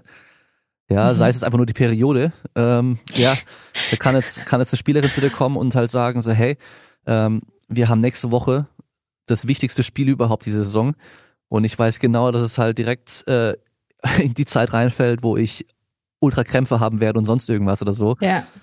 Ja, ich, ich, ich hätte keine Ahnung, was ich da sagen soll. Ich habe keine Ahnung. Ich habe da einfach keine Ahnung so, weißt du? Ja. Weil ich es selber halt auch einfach nicht kenne so. Ähm, das ist natürlich auch immer irgendwo nochmal Vorteile durch die Erfahrung einfach. Und weil du das ja selber halt auch als Frau im Training auch einfach weißt, was halt auf dich dann zukommt, was passiert und so weiter. Also Ja. unabhängig vom Geschlecht, deswegen sage ich auch immer, ein Coach soll selber halt auch Sportler sein und auch irgendwie weiterhin, auch wenn er seine Karriere irgendwann mal beendet hat, weiterhin trainieren, sonst vergisst er irgendwann, wie dieser Prozess einfach, wie der sich anfühlt auch. Ja, Weißt du? auf jeden Fall. Und Also- dazu habe ich auch mein, mein erstes Mal mit einem ähm, Champions League-Spieler im Mhm. Fußball. Der war mega krass. Der hat mich gefragt, yo, ich, wir spielen Halbfinale nächste Woche. Was soll ich denn machen? Weil ich, hab, ich mega Schiss dafür habe. Was mache ich denn? Und ich habe keine Ahnung. Ich habe nie auf so einen riesen Fläche gespielt, in so einen riesen Arena. Und ähm, also das ist ein ganz anderes Niveau. Ne? College hat mich dafür war ich gar nicht vorbereitet. So, ich habe eine an, andere Leute gefragt, die MLS gespielt haben oder Weltmeisterschaft gespielt haben. Hey, wie krass ist das denn? Was ist denn realistisch? Was kann ich denn anbieten?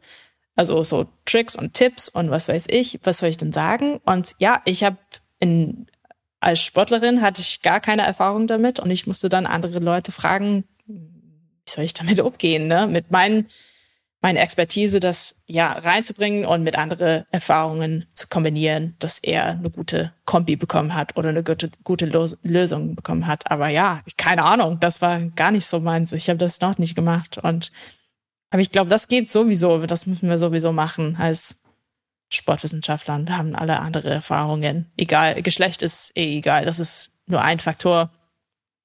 Sportart natürlich. Ähm, Gewicht, Größe, was weiß ich. Es gibt so viele Faktoren und ähm, wenn wir wirklich zusammenarbeiten können, das wäre cool und voneinander lernen. Aber das nur zu sagen, ja, ich als Sportlerin hatte ich gar keine Erfahrung damit und ich musste dann auch andere Leute fragen, weil sonst wie wie du mit Perioden, keine Ahnung. Ja. Weiß mich bitte, frag mich bitte nicht.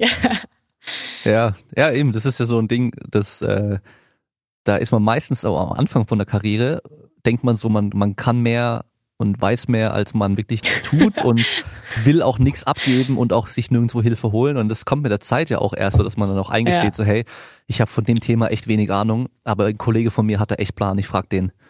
Ja, ja klar. Und ähm, das ist auch so. und diesen Experten, ja, genau. diesen Experten.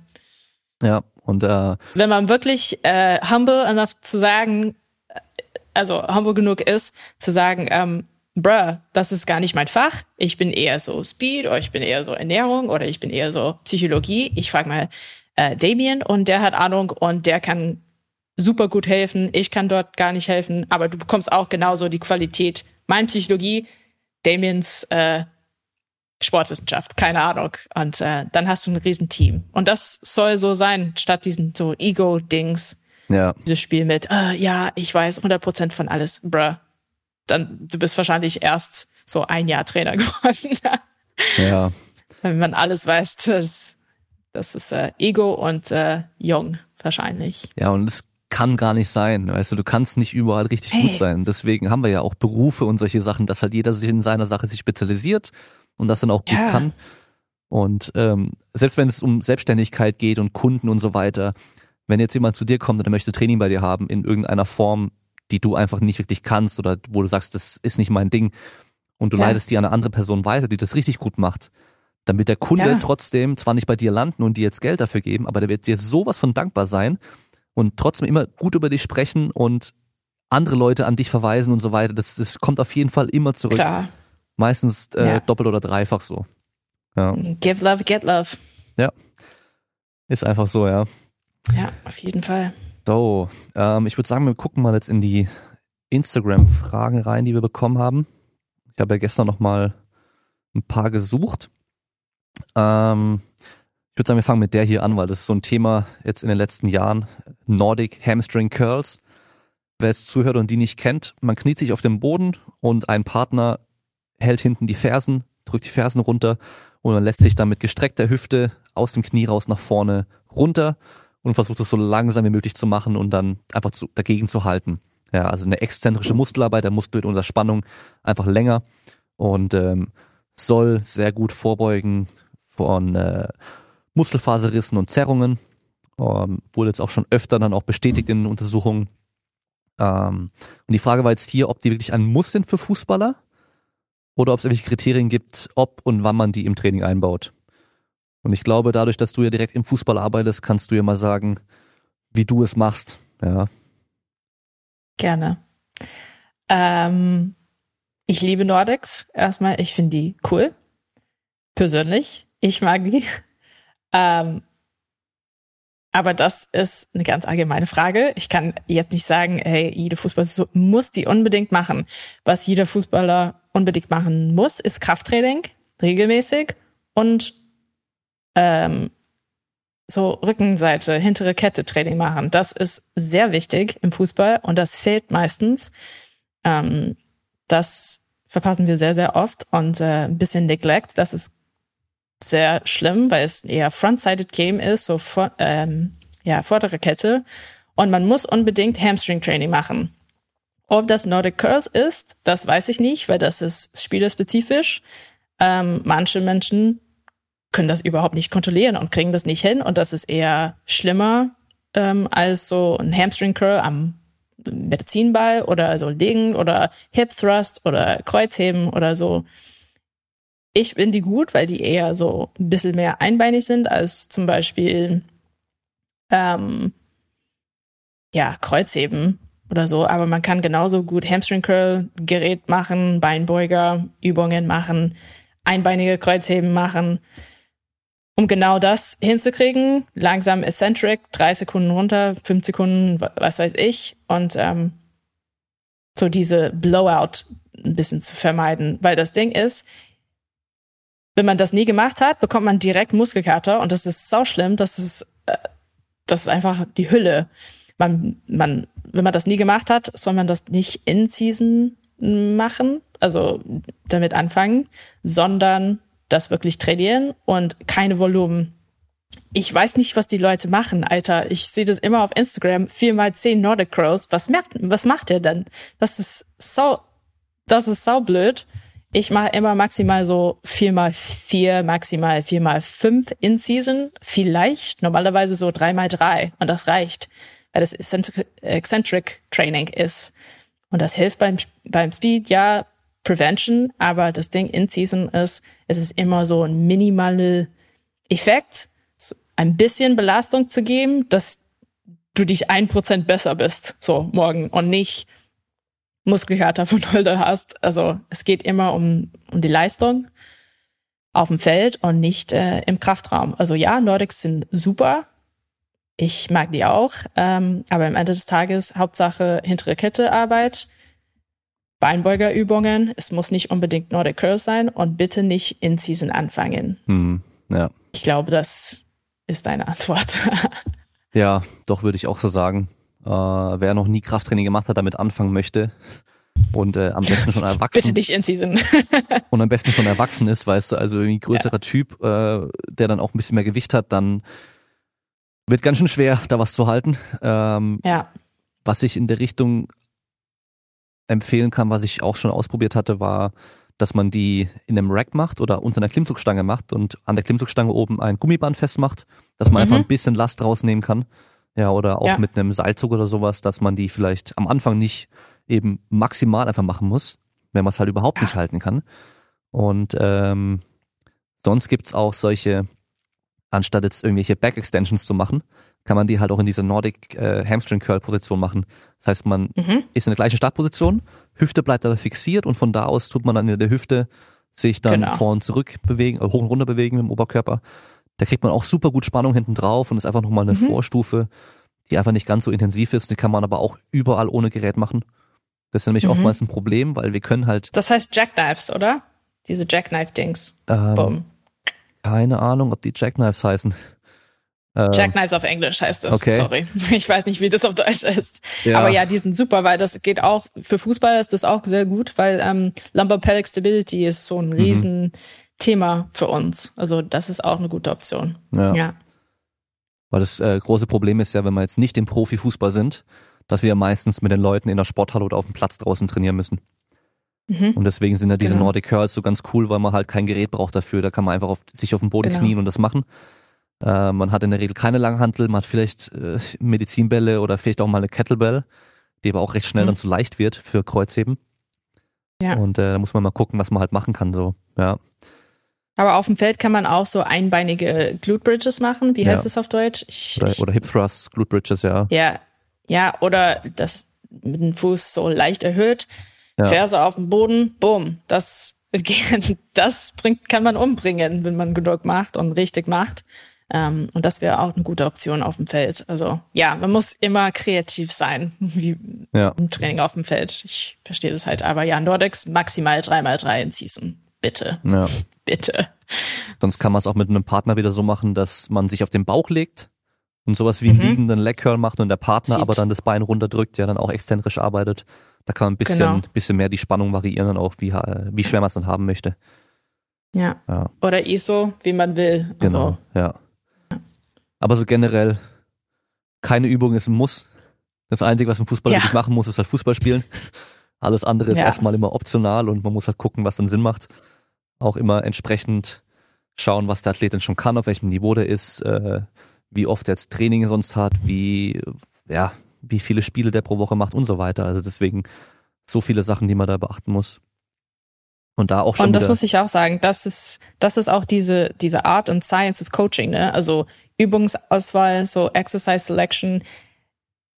Wenn man so einen Coach bezahlt, ist es nicht nur so für diese Wissenschaft so, ähm, ich muss mein Ziel erreichen. Ist es auch, äh, wie oft man trainiert, wie oft oder wie intensiv das ist und dann Übungsauswahl. Das ist mega wichtig. Also man muss richtig kreativ sein, ja, aber das ist unser Job. Das, es gibt so viele Vari Variationen und dafür muss ja dann bezahlen. Ja. aber das ist ein Teil davon.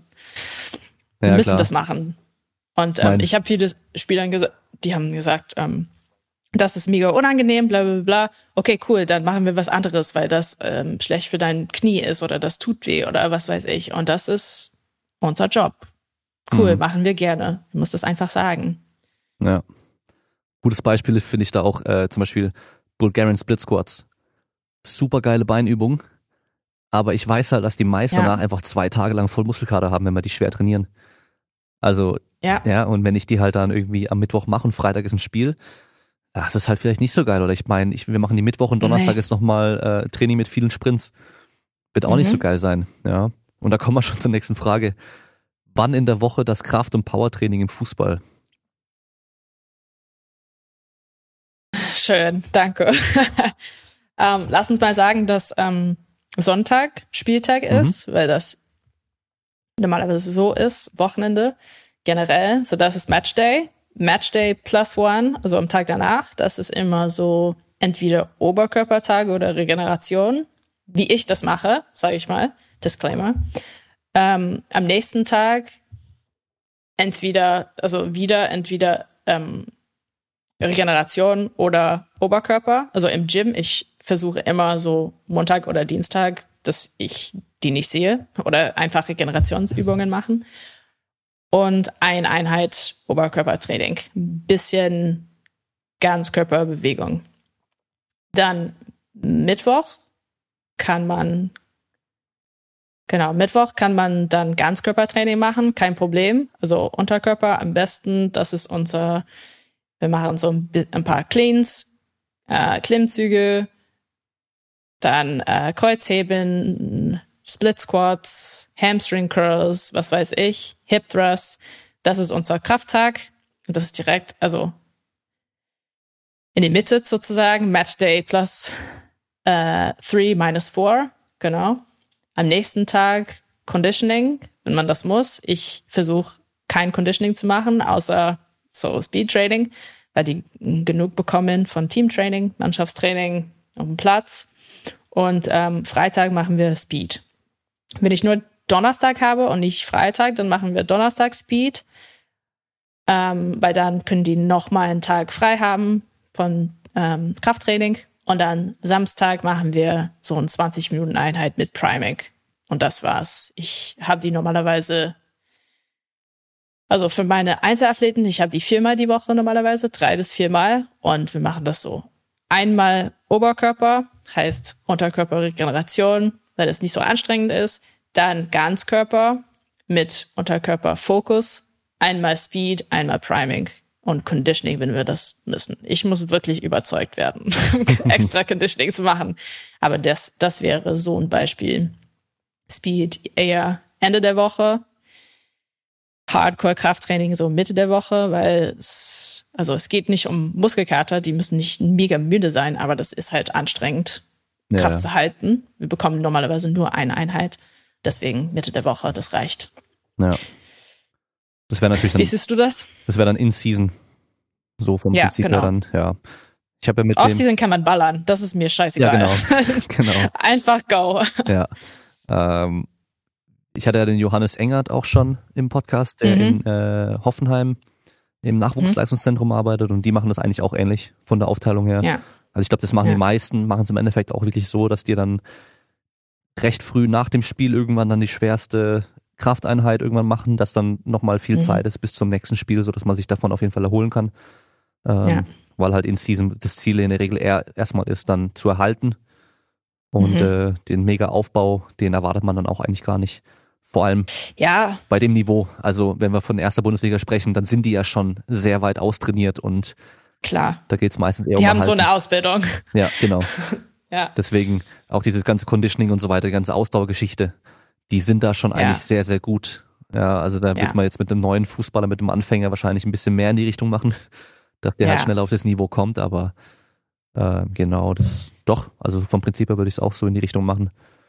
Äh, Und das ist, das ist schwer zu sagen, ne? weil bei uns, wir bekommen so nur bestimmte Tage und kaum, also kaum genug Zeit. Also es ist, wir haben eh nicht so viel, aber es geht um Zeit, ähm, Zyklus, also Off-Season, In-Season, Preseason ähm, und dann auch so Load Management. Das ist auch, also das Wichtigste. Ist egal, egal wie viel Zeit wir haben, es muss gut sein, es muss hilfreich sein und es muss um die Leistung gehen, dass es das dann verbessern, ja. sich verbessert. Ähm, wenn das, wie gesagt, früher, wenn das Regeneration am Tag ist, dann ist es Regeneration, weil das bringt am Wochenende mehr Leistung als eine geiles Krafttraining-Einheit zu machen. Flexibilität ist alles. Aber wenn wir mehr Zeit hätten, kann man halt mehr machen und auch in Season ballern. Aber das muss immer um Zeit und Leistung und Load Management gehen. Ja. Ja, man ist ja oftmals sehr eingeschränkt äh, von den möglichen Trainingszeiten, von, die man von den Trainern auch bekommt. Und ob Ja. die an dem Tag dann noch Fußballtraining haben, ob sie es davor hatten oder danach erst noch haben werden, ist ja auch nochmal so eine Sache.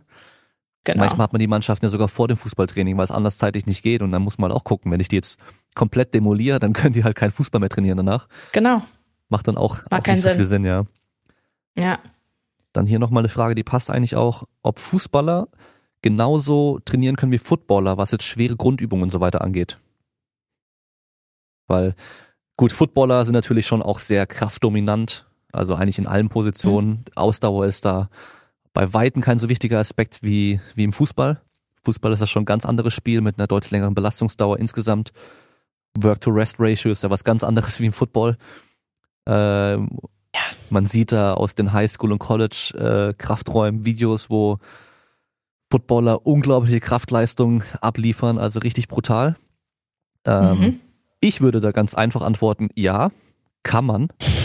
Ich auch. Wenn der Fußballer stärker werden muss, dann sollte er die Methoden benutzen, die ihm am besten stärker machen. Und die Mhm. benutzen die Footballer in der Regel auch einfach reines, stumpfes Krafttraining. Macht dich halt stärker, Ja. wenn das dein Ziel ist, Ja. ja. Ja, also auf Englisch, äh, es geht immer um so, we look at the demands of the sport. What are the demands of the sport? ist immer die erste Frage. Versteht man wahrscheinlich auch auf Deutsch. Also, Was ja, brauchen die? also demand, ja, genau. Was brauchen die halt? What are the demands of the sport? Was müssen wir halt erfüllen auf dem Platz? Okay.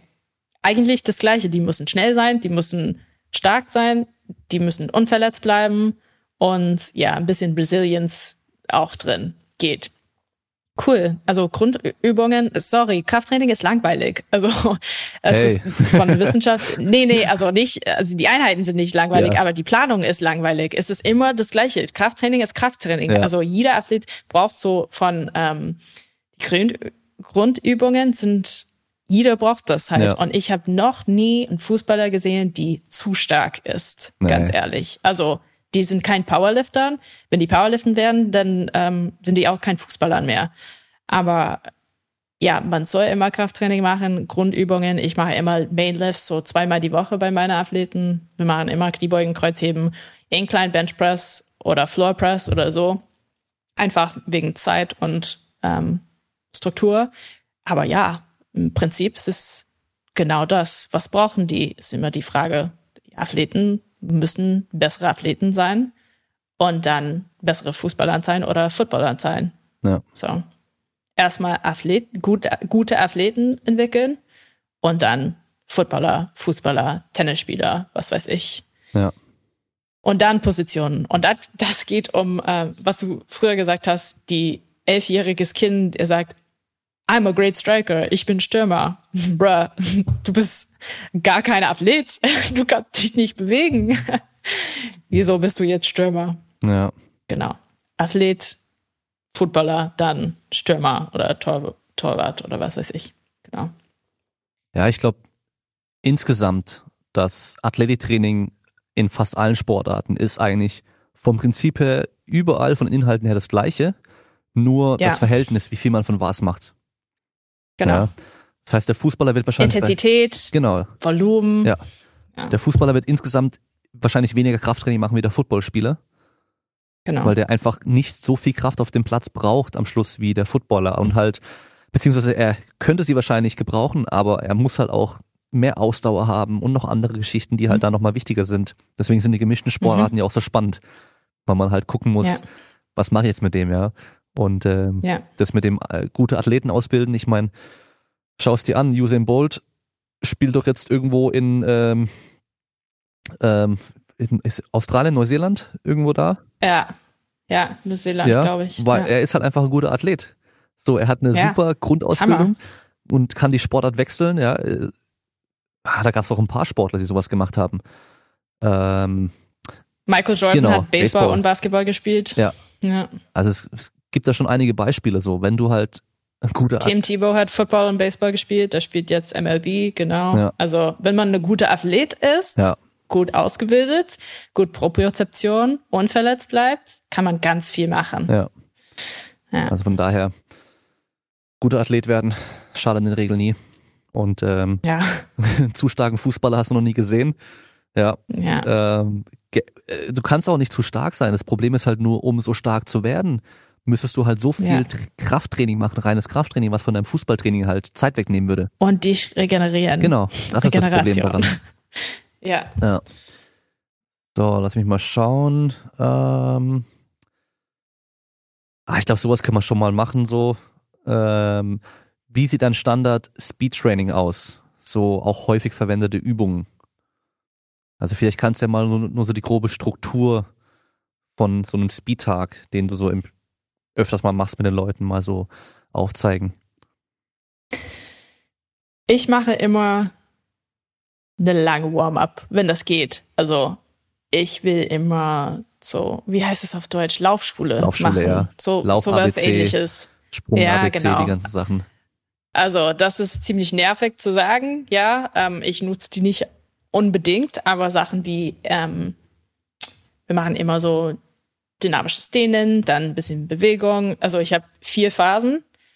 Ich mache erstmal Beweglichkeit, äh, Aktivierung. Das geht um so ein paar Clamshells, die Glut zu aktivieren, Rücken zu aktivieren, ein paar, ähm, paar Fußsachen. Das ist also für Fußkraft und Stabilität. Das ist auch mega wichtig. Also die ersten zwei Phasen sind die Barfuß, weil dann können wir auch die Füße vorbereiten für Sprinttraining, was normalerweise ähm, nicht gemacht wird, obwohl es sehr wichtig ist. Und dann Schuhe an oder ähm, Phase drei und vier Und das geht um so die athletische Teil und dann Sprint-specific. So das wäre so A-March, A-Skip, Pop-Skips, High Knees, Toe-Taps, also diese Chop-Chop-Chop-Übung. Ich weiß nicht genau, was das auf Deutsch heißt. Ähm, Also schnelle Füße meinst du so?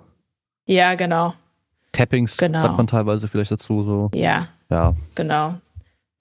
Ähm, Ankle Jumps, ähm, Weitsprünge, einbeinige Sprünge, Lateralsprünge, solche Sachen. Und dann fangen wir bei die 10 Meter an. Und ich mache mit denen normalerweise, also man kann locker 10 mal 10 Meter machen. Das ist nicht so anstrengend. Vielleicht 3 mal 20. Ich gehe maximal bis 30 im Speed. Ähm, für zum Beispiel Mittelfeld, weil die so viel ähm, Läufe machen müssen im Spiel. Äh, der Rest, blei die bleiben bei 20 äh, Meter und das geht auch, also Hamstring-Belastung ist auch relativ hoch in Sprinten.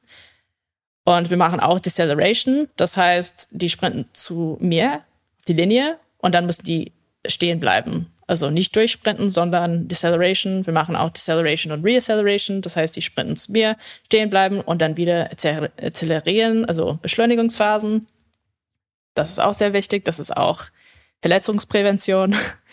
ähm, wenn wir Zeit haben und ähm, Equipment haben, dann können wir auch so Medizinbälle reinbringen und die werfen und dann direkt Luftsprinten oder High Knees oder Bounding zu Sprint, solche Sachen, ähm, wo die wirklich Topspeed äh, bekommen in manche Einheiten und dann auch ähm, diese Beschleunigungsphasen üben können. Es kommt darauf an, wie viele Einheiten die Wochen wir haben. Im Preseason ist das natürlich ganz anders als In-Season. In-Season ist halt Hamstring Maintenance quasi und Speed Maintenance, aber ja, so ein gutes Warm-up und dann kann man wirklich gucken, wer braucht was, wer ist mega müde, wer soll vielleicht bei der Zehner bleiben statt so 30.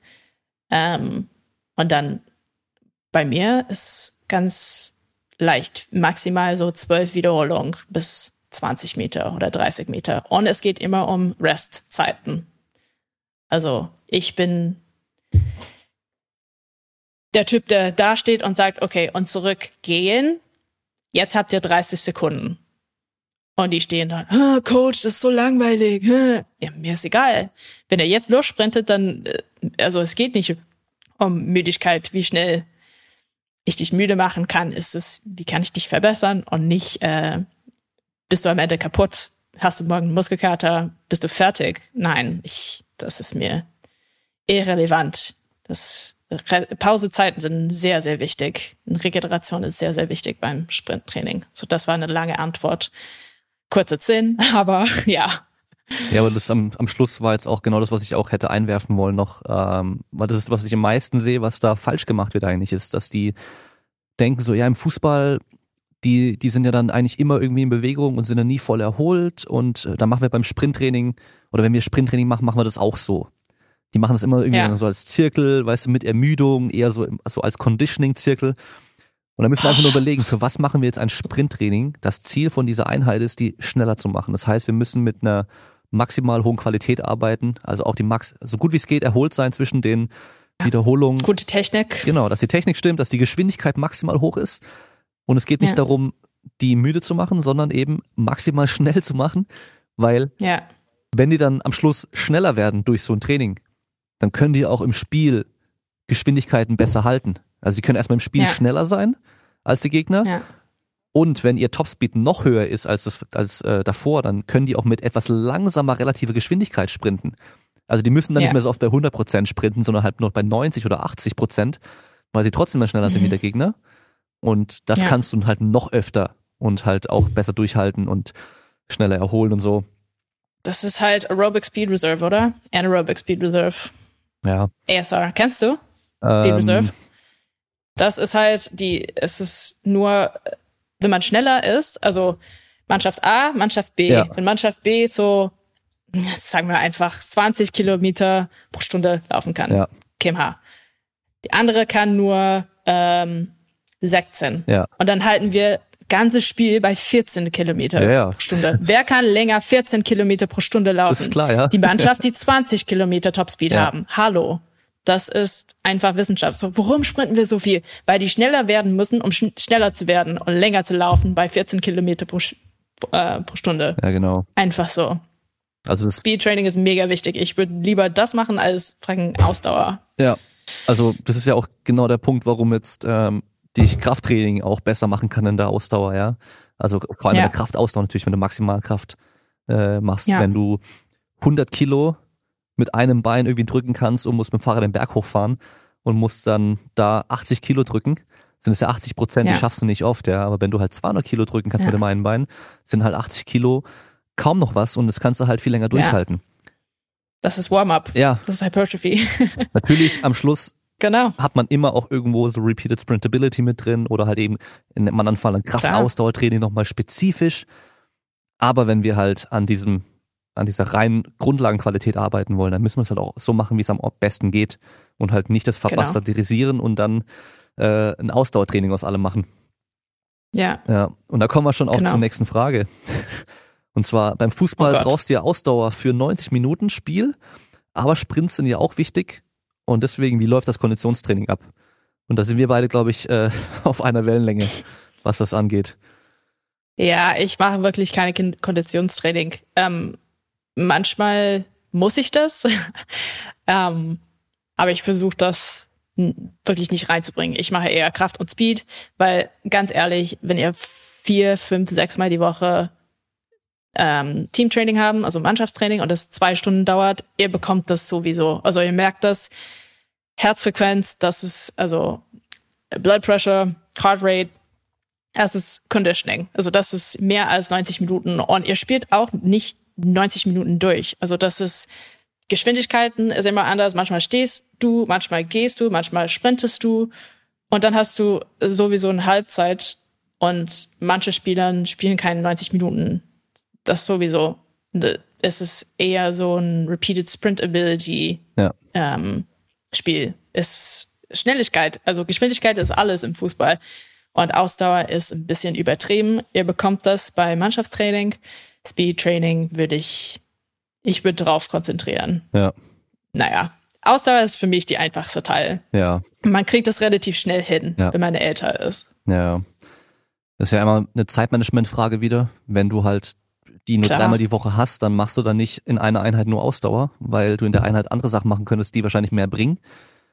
Und das ist so viel Volumen. Und ja. wenn man wirklich müde ist, dann ist die Verletzungsrisiko ist psch, so hoch, weil okay, schlechte Form, Technik ist schlimm, man hat keinen Bock und das ist einfach Volumen, Volumen, Volumen. Das ist dann was locker 14 Stunden die Woche laufen. Warum? Für was? Bist du ein Marathonläufer? was ja. machst du da? Nein, das ist Fußballtraining. Lass das einfach bei Mannschaftstraining sein. Ja. Da müssen wir auch wieder nochmal ein bisschen unterscheiden zwischen dem Niveau. Also, wir haben ja vorhin auch schon mal Klar, gesagt, der, ja. der Bundesligaspieler, der wird halt schon einfach eine Top-Ausdauer haben. Ja, einfach durch das jahrelange Training und weil er wahrscheinlich in der, in der Jugend halt auch viele Läufe gemacht hat und so, das, mhm. das kommt auch ganz schnell wieder. Also Ausdauer lässt sich auch so schnell aufbauen, also auch nach einer langen Verletzung, nach einer langen Pause. Ja. Bist du innerhalb von ein paar genau. Wochen bist du auf dem gleichen Niveau wie vorher auch. Was Locker. die reine Ausdauer angeht, ja. Und ähm, das ist so witzig, wenn man, wenn ich von Headcoaches bekomme, ja, ähm, kannst du bitte die, die Ausdauer halten, so Off-Season und Preseason? Nein, gar nicht. Für die letzten drei Wochen ähm, in der Saisonvorbereitung, ja, aber für fünf Wochen in Off-Season, wofür? Also die gehen halt in Urlaub, das sollen die mal machen. Dann machen wir Krafttraining und Speed und das war's. Ciao. Ja. Geil. Also die brauchen auch eine Pause von Ausdauertraining und das kommt auch innerhalb drei Wochen. Ja, genau also Energiesystementwicklung, wie, wie du gesagt hast. Wenn die Ausbildung da ist, ist es da. Man kriegt man relativ schnell hin. Das ist, das zu halten ist blöd, ja, aber lass es einfach. Es geht, glaube ich, was 20 Prozent. Es wird, wird 20 Prozent zu weniger. Man kriegt das wieder innerhalb drei Wochen. Ja. Easy. Kein Problem. Ich hätte, hatte ja fast die Chance, mit einem Fußballtrainer ins Ausland zu gehen und eine ausländische mhm. äh, Champions League Mannschaft zu trainieren, was dann durch cool. vertragliche Schwierigkeiten dann leider nicht geklappt hat, also von dem Trainer Natürlich. aus. Ähm, ja. Aber ich habe mich halt vorher mit ihm mehrmals unterhalten, auch wie, wie, wie sein Training aussieht, weil er wollte dann auch wissen, wie, mein, wie ist meine Philosophie, was das Athletiktraining angeht. Mhm. Und da waren wir auch direkt auf einem Nenner, das fand ich richtig gut, weil er hat gemeint, er macht halt im Training so viele schnelle und harte Spiele auch, also auch mit mehreren, weniger Spielern und so weiter und einfach ein sehr schnelles, hartes mhm. Training, dass die keine extra Ausdauereinheiten brauchen. Und dass er will, dass ich Super. die schneller mache und dass die verletzungsfrei bleiben. Ja, also der hat's halt voll verstanden gehabt so. Ja, und ähm, so soll es sein. Ja. Mega. Und dann hast du halt dann, wenn du dann irgendwie äh, paar Ligen, paar Ligen runtergehst und auch in andere Handball und so weiter gehst, dann hast du der Trainer, die dann Vorbereitungsplan schreiben, wo sie dann reinschreiben, okay, hier, hier, hier und hier kannst du Kraft mit denen machen. Und dann haben die aber zwei, dreimal die Woche irgendwie Ausdauerläufe drin, irgendwie vor einer Stunde und sowas. Wo ich mir denke, so, hey, die, die scheißen auch voll in dein Krafttraining mit rein. Lass die lieber nur Krafttraining ja. machen und das Krafttraining richtig ausnutzen, anstatt alles auf einmal zu trainieren und halt alles nicht gescheit trainieren zu können. Ja. Aber ja. Ist echt so. Ist halt auch das, ist einfach das Problem insgesamt so einfach schwierig. Jeder hat da so ein bisschen ja. andere Ansichten auch und äh, ja, der Trainer war ja früher wahrscheinlich auch Spieler in der Regel und die sind halt früher auch immer gelaufen sehr viel und dann denken sie halt, es muss halt auch sein und äh, ja. Jeder hat eine Meinung, ne? Ja. Normalerweise von Erfahrungen, nicht von Wissenschaft. Ja, das ist das Problem. Ich schaue jetzt gerade rein, was wir noch haben. Ich glaube, das meiste haben wir jetzt auch schon Ah, doch hier die letzte Frage noch, ob du dich als Dienstleisterin siehst oder als Teil des Teams und der Athleten. Als Trainerin. Hm. Es kommt drauf an. das ist immer die Antwort in Psychologie sowie in äh, Sportwissenschaft. Kommt drauf an. Also, Was sind die Details? also wenn, wenn ihr gewinnt, dann bist du Teil des Teams. Genau. Wenn die verlieren, dann bist du nicht Teil des Teams. genau. Ähm, dann, dann, ich krieg sowieso Geld, das ist mir egal, Ja. was ich bin. Ähm, wenn ich diese Kombination von Psycho, ähm, Psychologin, Physiotherapeut, Athletiktrainer, wenn ich diese, dieses Team hinkriegen kann, dann bin ich ein Teil des Teams. Außerdem sind wir alle so Dienstleister. Also das ist, es ist einfach so Service Providers. Ja. Wir sind irgendwie externe, weil wir ein Teil der Verein sind. Cool. Aber Teil des Teams, ich weiß wirklich nicht, weil die kommen zu uns quasi, um irgendwas zu erledigen, zur Krafttraining oder Physioeinheit, Behandlung, ähm, Einheiten bei der ähm, Psychologin. Es, es hat das Gefühl manchmal, es wirkt so, dass es extern ist. Und ich glaube, das ist auch gut so, externe zu sein sozusagen, weil wenn wir zu nah an der Head Coach sind, dann bekommen wir weniger, weil der Head Coach sagt uns sehr viel, der erzählt sehr viel und erklärt sehr viel und er ist Psychologin auch.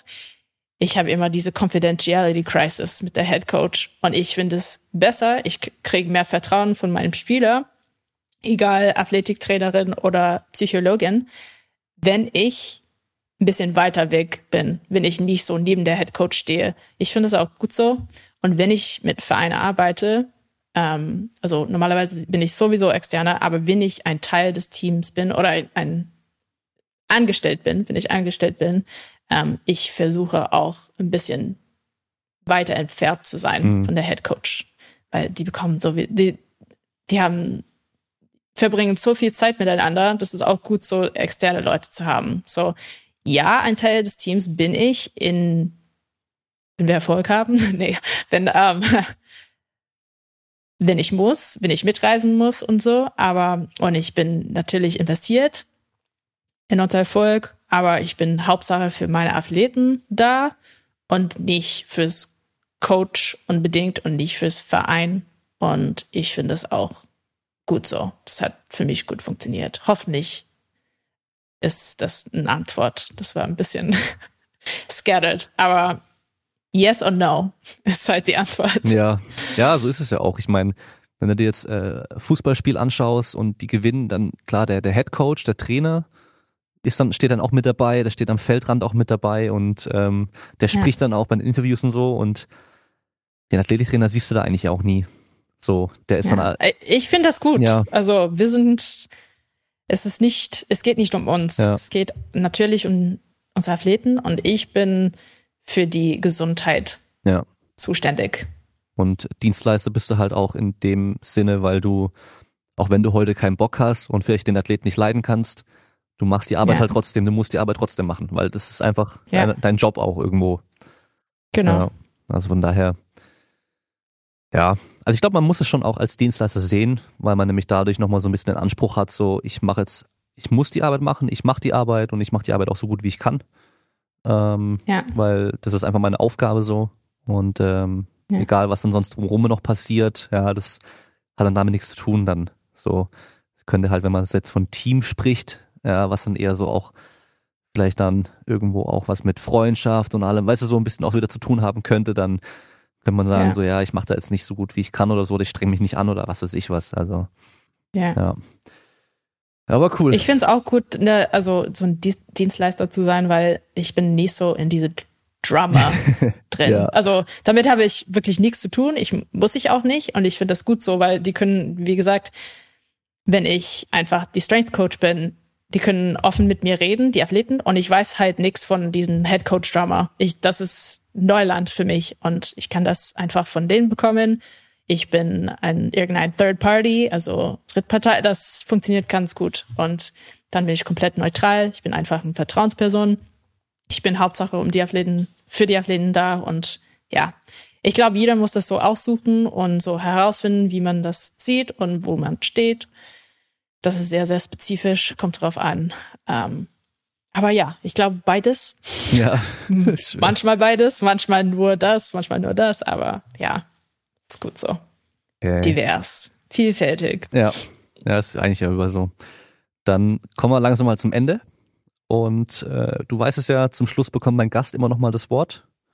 Äh, Hm. Du kannst sagen, was du willst. Ähm, ich glaube, was bei dir jetzt ganz cool wäre, wenn du so den ganzen Fußballern irgendwie noch so vielleicht Tipps geben kannst, was du sagst, so hey, achte mal in eurem Training vielleicht darauf, ob ihr diese Sachen macht oder dass ihr da mal ein bisschen mehr Acht drauf habt. Oder vielleicht auch, was jetzt irgendwie das ganze Zwischenmenschliche angeht, zwischen Trainer, Athlet, ob du da irgendwelche Tipps hast, sei es jetzt für Athleten oder sei es für Trainer. Oder was auch cool wäre, vielleicht aus deiner Erfahrung heraus, Tipps, wie man am besten im Fußball als Dienstleister Fuß fassen kann. No pressure. Ja, das ist immer so gut, Ähm. ohne Vorbereitung, ohne Warnung, direkt, jetzt hau raus so. ja. Hm. Wenn ich einen Tipp geben kann, für alle, es wäre einfach, bleib mal neugierig. Also rede mit anderen Leuten, reden, also lese mal viele Bücher, viele Studien, hör mal Podcasts an, ähm, versuch immer was Neues zu lernen und von jeder Erfahrung was, ähm, also rauszunehmen und was zu lernen und immer so Life Lessons und äh, das Leben ist halt ein Experiment. Versuch mal äh, was zu machen und wenn es nicht funktioniert, dann weißt du halt, dass es nicht funktioniert, dass es nicht der Welt, dass es einfach, es funktioniert nicht. Wir versuchen was Neues ähm, oder nochmal und wir wissen jetzt mehr als vorher. Ich finde das ganz gut. Ich finde das auch als Athlet. Also du hast viele Athleten auf deinem Instagram, ich auch, und ich bekomme jeden Tag Fragen, wie kann ich hier besser sein? Was soll ich hier machen? Versuch das einfach. Du hast wahrscheinlich eine lange Karriere, du hast Zeit. Es ist wirklich kein, kein Race to the top. Ja, manchmal äh, hat man das Gefühl, dass es so ein Race ist, aber wirklich nicht. Jeder, äh, also Leben ist halt ein Experiment. Wissenschaft auch. Wir wollen ja sagen, ja, wir wissen das, wir wissen das wir wissen das nicht in 2000, ähm, 2001 und wir würden das in 2031. Das wird auch komplett anders sein. So, das Leben ist halt ein Experiment und ähm, bleib mal neugierig. Stay curious, mach irgendwas. Und wenn es nicht funktioniert, dann cool. Wenn es funktioniert, dann cool. Nehm das mit als Erfahrung und äh, a lesson. Und äh, versuch das dann zu empfangen und weiterzugeben. Weil das ist wichtig, mit anderen Leuten so Erfahrung und Knowledge, Wissen zu teilen. Das wäre es. Das ist cool, ja. Also vor allem auch für, für angehende Trainer oder auch Leute, die schon Trainer sind. Ich meine, wenn du selber die ganzen Trainingsmethodiken, Übungen, alles schon ausprobiert hast, dann hast du da halt einfach auch Sachen dabei gelernt, ob es jetzt erfolgreich waren oder nicht. Und das sind alles Sachen, die du deinen Athleten weitergeben kannst. Wenn was komplett bescheuert war, dann, dann weißt du es halt auch und kannst deinen Athleten direkt sagen, so, hey, das ist vielleicht keine gute Idee. Ja, ja. Also Common Sense. Ne? Ja, ja. Also bleib schlau. Und, aber ja, al- also ich glaube, ähm, auch als Trainer, wir wollen so immer diese Struktur, innerhalb dieser Struktur arbeiten.